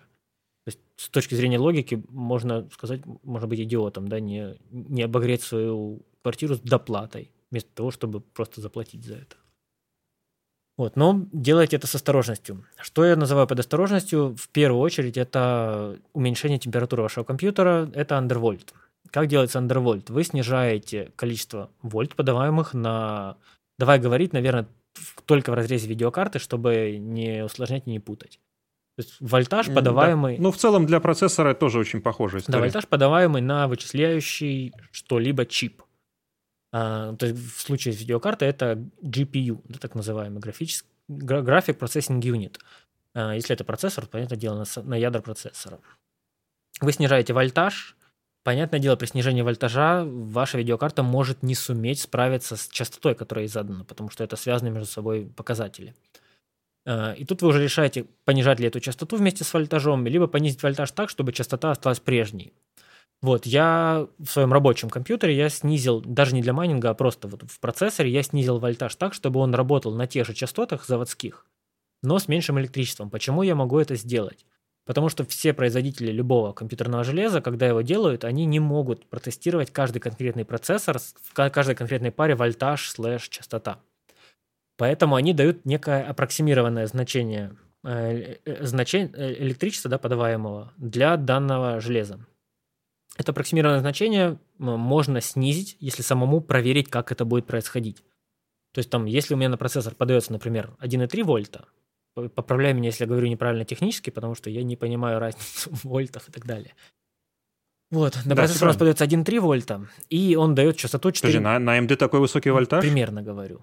Потому давай, что давай. на NVIDIA там не, больше, не больше 1 вольта давай, подается 1,15 обычно. Такие. На процессор вы подаете 1,15 угу. вольт, и он дает частоту 4 МГц. А, при этом давая температуру 80 градусов да, в стопроцентной нагрузке. Что вы делаете? Вы оставляете его частоту 4000 мега, 4 МГц. А, Гигагерц. А, вы оставляете его э, температуру, то есть его температуру в плане работы кулера. Да, вы не трогаете работу кулера, а не трогаете частоту. Но вы в биосе меняете немножко его вольтаж. То есть не 1,15, а, например, 1,15 0,75. То есть вы снижаете на 0,75, получается, вольт. И получаете вы то, что... Ну, на 7,5 милливольт фактически. Да, вы получаете то, что у вас процессор работает на той же частоте, а, но так как на него подается меньше вольт, он менее горячий. Таким образом, сейчас в современных процессорах видеокартах есть система авто так называемого разгона буста. Процессор, видя, что он не такой горячий, он чуть-чуть выше поднимает свою частоту, чтобы эти же 80 градусов примерно держать. И вы получаете вместо 4 МГц и 80 градусов при частоте 1,15. Гигагерц. Э, да, герц, короче. А вы получаете mm-hmm. те же 80 градусов, но 4, например, и 1 мегагерц, гигагерц. А, тем самым вы увеличили производительность своего компьютера на 2,5%, да, если мы добавили а, запятая 1 к 4, а, снизив при этом потребление электричества, оставив ту же температуру. Либо, да, если разгон чаще всего работает так, что частота примерно та же остается, но температура становится ниже. То есть у вас чуть-чуть тише работает кулер на процессоре или на видеокарте. Но Undervolt э, без изменения частот может снизить стабильность системы. Поэтому любой Undervolt, как и разгон, да, о разгоне, Леша, я думаю, ты расскажешь, э, он э, снижает стабильность работы системы. То есть есть шанс, что у вас процессор просто не сможет поддерживать эту частоту, э, он либо будет работать прям плохо, то есть непроизводительно, либо он, компьютер просто зависнет. То есть любое вмешательство вот в эту систему, частота, вольтаж и так далее, вы делаете, сделав тесты. То есть перед тем, как делать любые изменения, вы прогоняете бенчмарки, которые вы, которым вы доверяете, которые для вас важны. Записываете цифры, записываете температуры, вносите это, например, в табличку. Затем вы идете в BIOS, меняете значения, прогоняете те же бенчмарки, э, компьютер не должен выключиться и работать странно, то есть он должен отработать в штатном режиме. После чего вы смотрите, изменились ли у вас цифры в этих бенчмарках. Они должны измениться либо в плюс, либо остаться прежними. изменились ли у вас температуры. Они должны, если мы говорим об андервольте, либо остаться прежними, либо снизиться. То есть ваша задача – снижение температур, либо повышение производительности за счет снижения электропитания. По сути, вы делаете калибровку вашего железа для этой частоты при меньшем питании. Э, таким образом, я получил примерно на процессоре Ryzen 3 700X я снизил вот на вот эти вот 0,75 э, ватт. Э, я снизил, у меня получилось, что температура стала градусов на 5 ниже, производительность процента на 2-5 выше. Это не стоит времени профессионалам, мне это просто было интересно, я просто этим занимался для личного удовольствия, как хобби. Э, то есть вы снижаете температуру, получаете чуть-чуть больше производительность и внутренний дзен от того, что вы это сделали, разобрались, вам было интересно, надеюсь. Если вам это не интересно, даже, даже не лезьте. Оставляйте, пусть работает как есть. Не нарушайте. Ну, либо, либо можно просто кого-то, э, какого-то специалиста. Да, либо подключать специалистов, же, о которых относительно недорого. Мы говорили ранее. Говорите им задачу. Что... И вы один раз... А, а, а разгон делается один раз и, в общем, до смены компьютера. Да. Смены, прошу заметить, не, не после его сгорания, а после вашего решения экономического купить новый, потому что разгон современных компьютеров — это вообще абсолютно безопасная вещь, если он сделан грамотно. Ну вот смотри, кстати, я разгоном в целом не занимался никогда. Ну, я, наверное, разгонял старую видеокарту NVIDIA, но это можно не считать. То есть я что видеокарту, что процессор я андервольтил, получал лучшую производительность да, по своим тестам, Э, ниже температуру, меня это полностью устроило, потому что я не гонюсь за повышением производительности прям кратно, да, того железа мне хватает комфорта, что все просто работает, чуть-чуть ниже, ниже температуры, чуть тише все, и мне этого норм, меня не очень хороший блок питания, поэтому я не хотел его испытывать. Расскажи про разгон, какой у тебя есть опыт, на что стоит обратить внимание? Ну, вообще разгон, э, ну, в современном понимании, это, собственно, подбор Э, пары, некоторая частота работы какого-то элемента компьютера к вольтажу, который на него подается. И сейчас его практически уже можно не бояться, потому что для большинства современных процессоров и видеокарт э, есть способы автоматически это сделать до какого-то минимального уровня. То есть на видеокартах, особенно в видеокартах фирмы NVIDIA, есть отличная программа от э, фирмы MSI – в которой уже в некоторых случаях даже в профиле можно с интернета скачать, и в целом просто его запустив, можно проверить, если он стабильно работает, то э, в целом на этом можно остановиться. Ты говоришь об Afterburner, правильно? Да, MSI Afterburner. Угу. Вот. В случае процессоров для многоядерных процессоров AMD есть отличная утилита, набор скриптов от э, российского украинского соло-разработчика один Усмус. Украинского. Э, он украинский? А, да. Да, да, да, он украинский. Зовут. Да, очень, очень хороший софт. Он долго его делает. Там даже он с кем-то партнерился из крупных э, издателей, тестировщиков, да, вот про э, софта железа. И там софт позволяет довольно детально поработать с процессором AMD, вот с их разными ядрами, чиплетами и так далее. Ты делал что-то с, этим софтом вообще?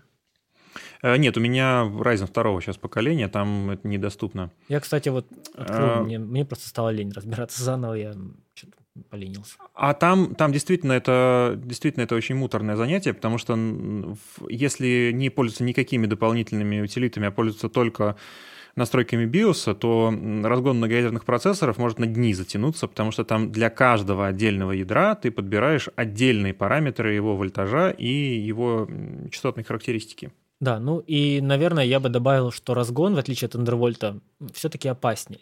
Потому что Thunderbolt, все, что вы можете получить, э, да, в целом, любое вот это копание в BIOS, у вас прям предупреждение будет. Все, что вы меняете, вы делаете уже на свой страх и риск.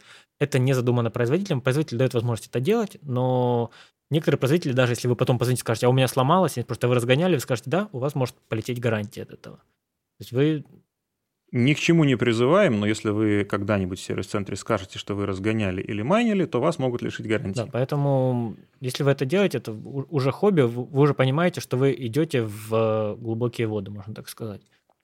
Вот, и разгон, э, в моем понимании, опаснее, потому что вы повышаете вольтаж, зачастую повышаете частоту. Повышение частоты вольтажа ведет к повышению температуры. То есть ваша система охлаждения процессора либо видеокарты должны иметь некоторый запас прочности. Инженерно э, вообще в любое железо он закладывается, и вы как раз вот в, это, вот в, это заложенный, вот в этот заложенный запас прочности и пытаетесь уместиться, выжав из своей там, видеокарты дополнительные 10% производительности, не платя эти 10% цены с годами в целом эта производительность все ниже и ниже выжимается из процессоров видео, видеокарт. Но производители сами умеют и понимают, что они могут выжать из железа, у них все лучше эти технологии. И да, постепенно разгон все меньше и меньше начинает иметь смысла финансово. То есть если раньше вы могли купить старый древний Intel, его разогнать и получить там 70% прироста или 50%, то сейчас э, на многих процессорах люди радуются 5% прироста от разгона. Да. В основном сейчас разгоны, он больше всего актуален именно для видеокарт и для тюнинга памяти. То есть зачастую это уже идет под майнинг. То есть майнеры, майнеры почти всегда... Ну, на видеокарты. Да, да. майнеры под, под видеокарты почти всегда тюнят и частоту процессора видеокарты. У видеокарты, да, процессор. Видеокарта — это, по сути, маленький компьютер. У нее есть внутри процессор, память, отдельный цепь питания, и она просто... Да, и шина, которая это все да, внутри это маленький компьютер, который вставляется в ваш компьютер, по сути.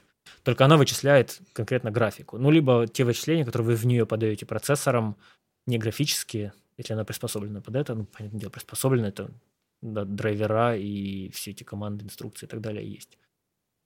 Вот, да. и что, майнеры по ее тюнят, создавая кастомные профили э, либо в софте виндовом, который это делает, у AMD это в их драйвере прям можно сделать, у NVIDIA это делается авторбернером MSI-овским, либо они ставят кастомные биосы, ну, видеокарты, да, как у компьютера есть тоже биос внутренний, либо они ставят другую операционную систему, то есть это не винда, не macOS, да, тоже, а это у нас идет, допустим, до HiveOS, по-моему, до майнинга сейчас на Linux. Ну, Linux, да. это Linux. какие-то вариации Linux.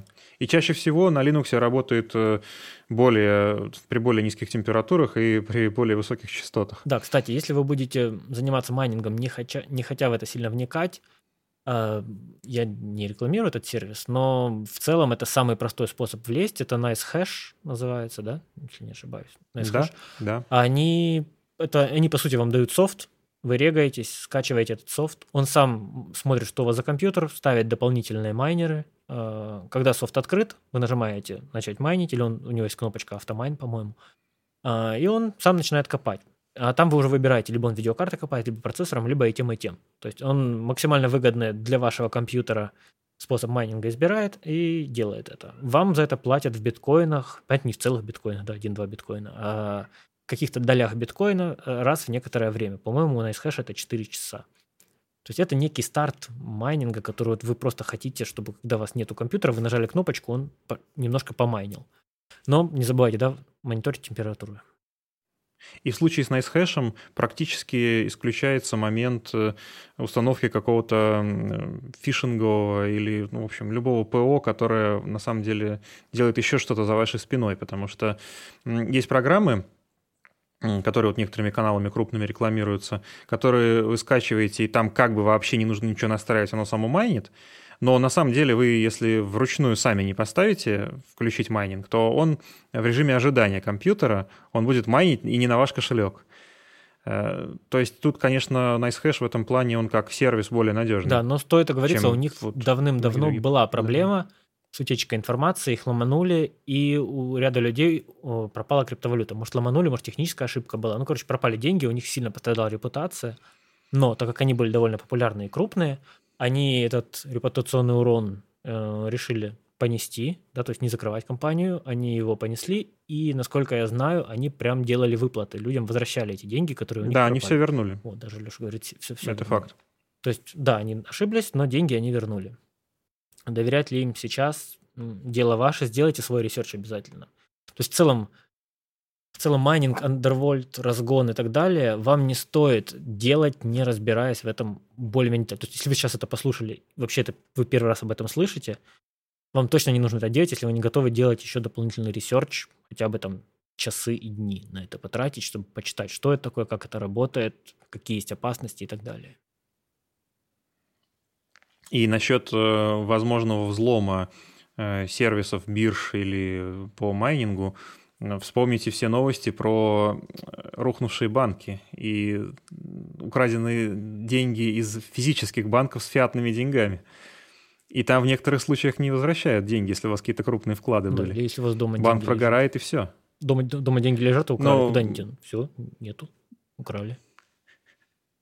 Ну, то есть э, в плане обмана на современные крупные ну, криптовалютные площадки, ну, там уже довольно маленький процент остается, потому что там есть очень серьезные вкладчики, и, в общем, они уже беспокоятся о своих деньгах, и там просто так эти создатели бирж, они не скроются. Да, ну, чтобы понимать Поэтому... порядки сумм.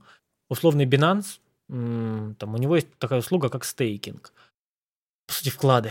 А, и там может объем вкладов доходить примерно до миллиарда долларов люди просто там какой-то есть проект, на него собираются деньги, вклады, да, временные, и люди могут реально этот миллиард вложить под процент на, в этот сервис. И это люди так, то есть это, это их стандартное перемещение, которое вот может произойти, произойти там одним днем. Появился новый про- проект, в него там миллиард прилетел.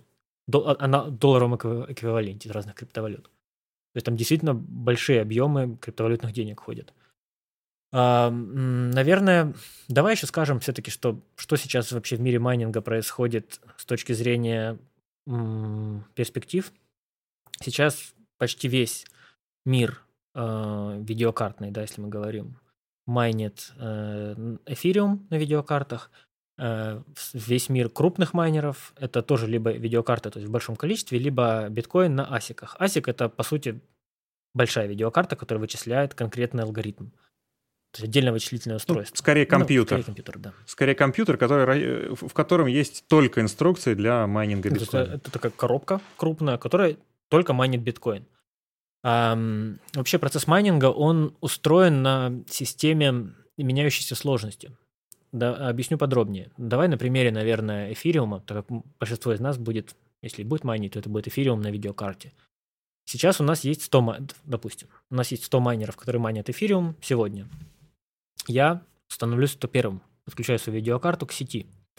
Сеть видит, что предложение э, мощностей увеличилось. То есть э, новые блоки в блокчейне, да, то есть мы говорим, мы все-таки участвуем в блокчейне, начинают считаться быстрее. Сеть это понимает, и она меняет свою сложность э, те, с той целью, чтобы эти блоки вычислялись с прежней скоростью.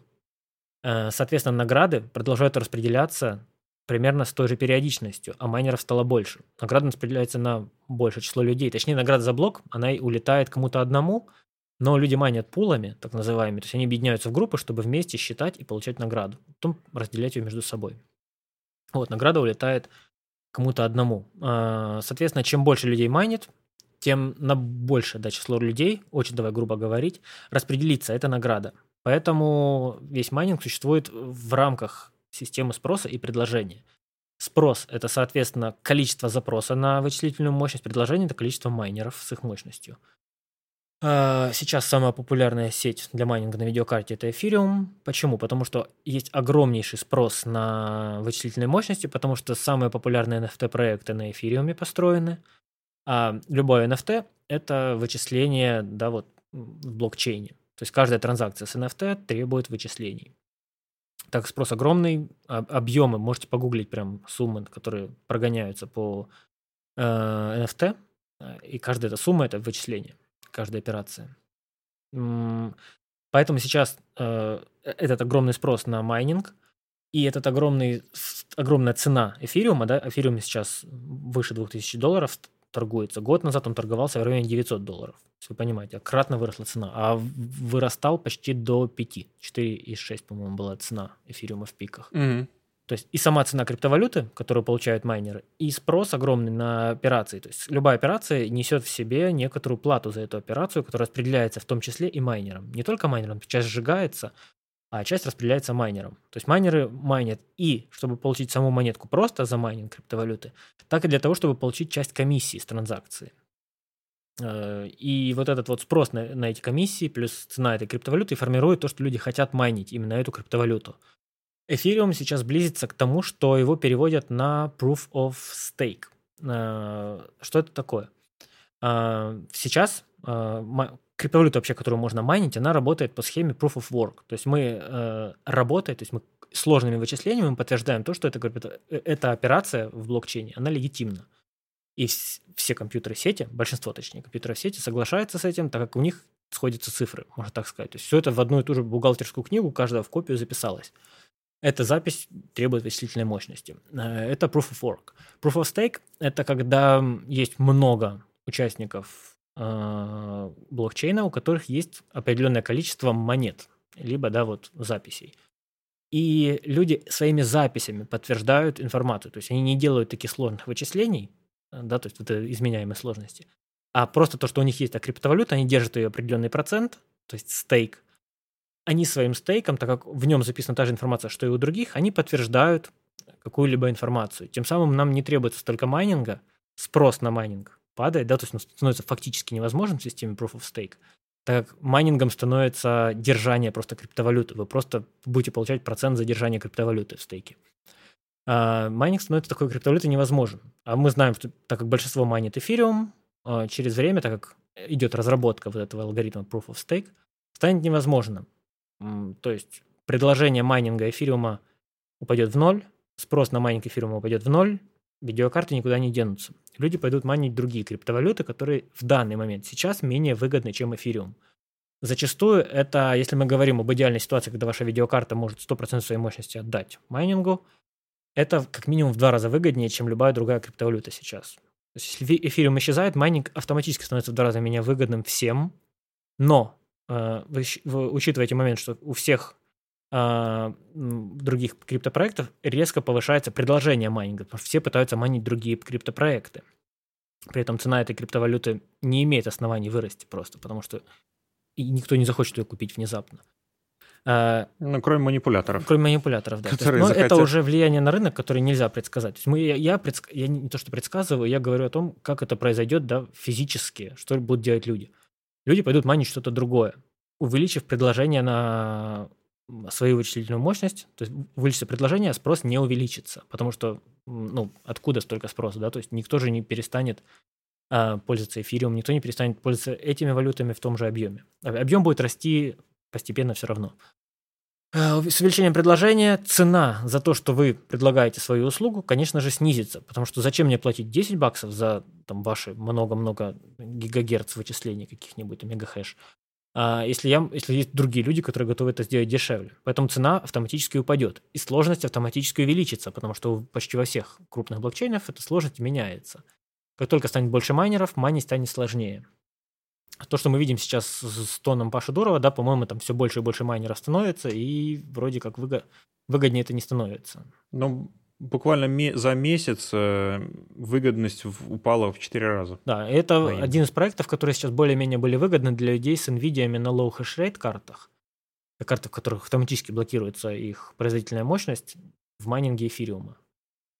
А, и да, будет сложно. Скорее всего, будет некий краш и крипторынка, или рынка майнинга, может быть. То есть, может быть, эфириум с переходом Proof of Stake станет дороже, и те, у кого есть эфириум, поднимут денег.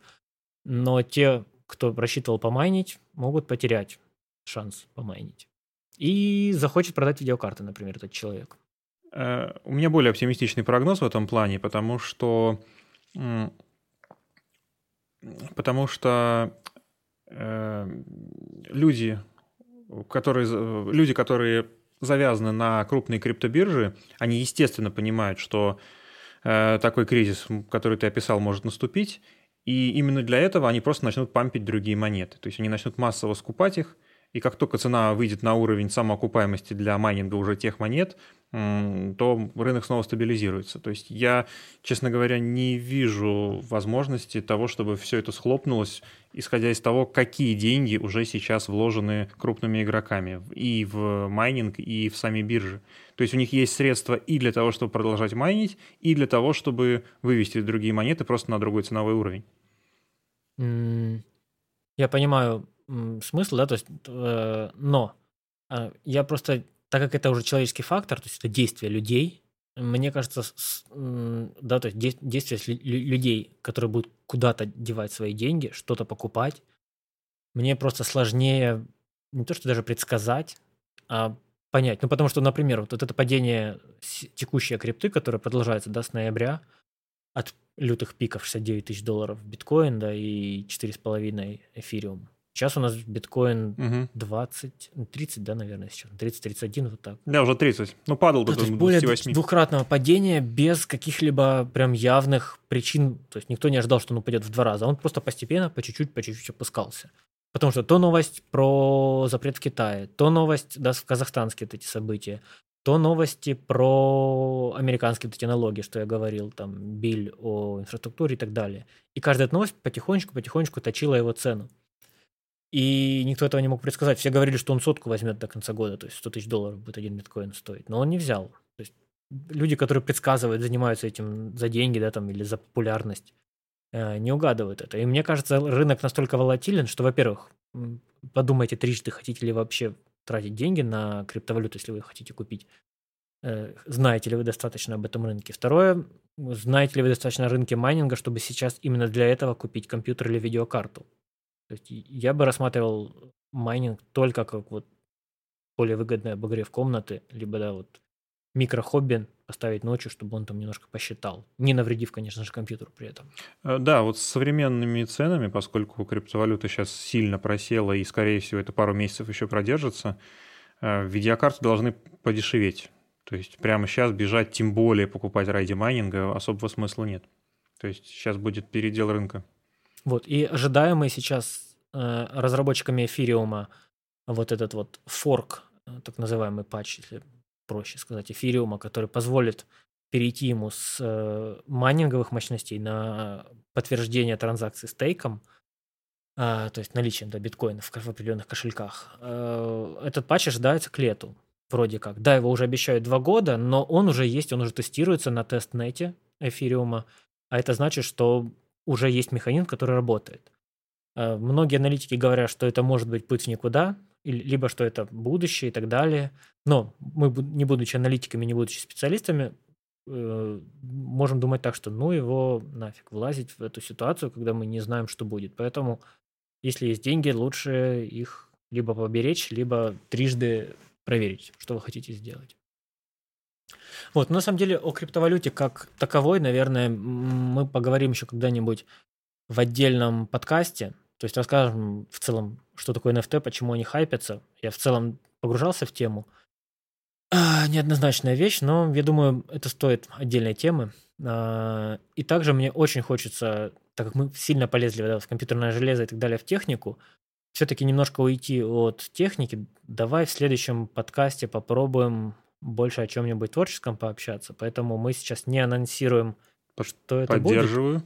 Но, можно так сказать, мы не будем лезть в такую скучную техническую тему, которая не каждому может быть интересна. А, ждите, будет весело. Ждите. На этом второй выпуск подошел к концу. Не забывайте подписываться на наши инстаграм-профили, а также на группу «На что снимать» в Телеграме и ВКонтакте. Не забудьте оставить нам лайки, если у вас есть где-то внизу лайки. А, подписаться, если у вас есть кнопочка подписаться на той платформе, где вы слушаете, или зафолловить, если вам понравилось, конечно. Если не понравилось, то можете этого не делать. Ну а мы с вами встретимся уже совсем скоро на волне цвета передачи.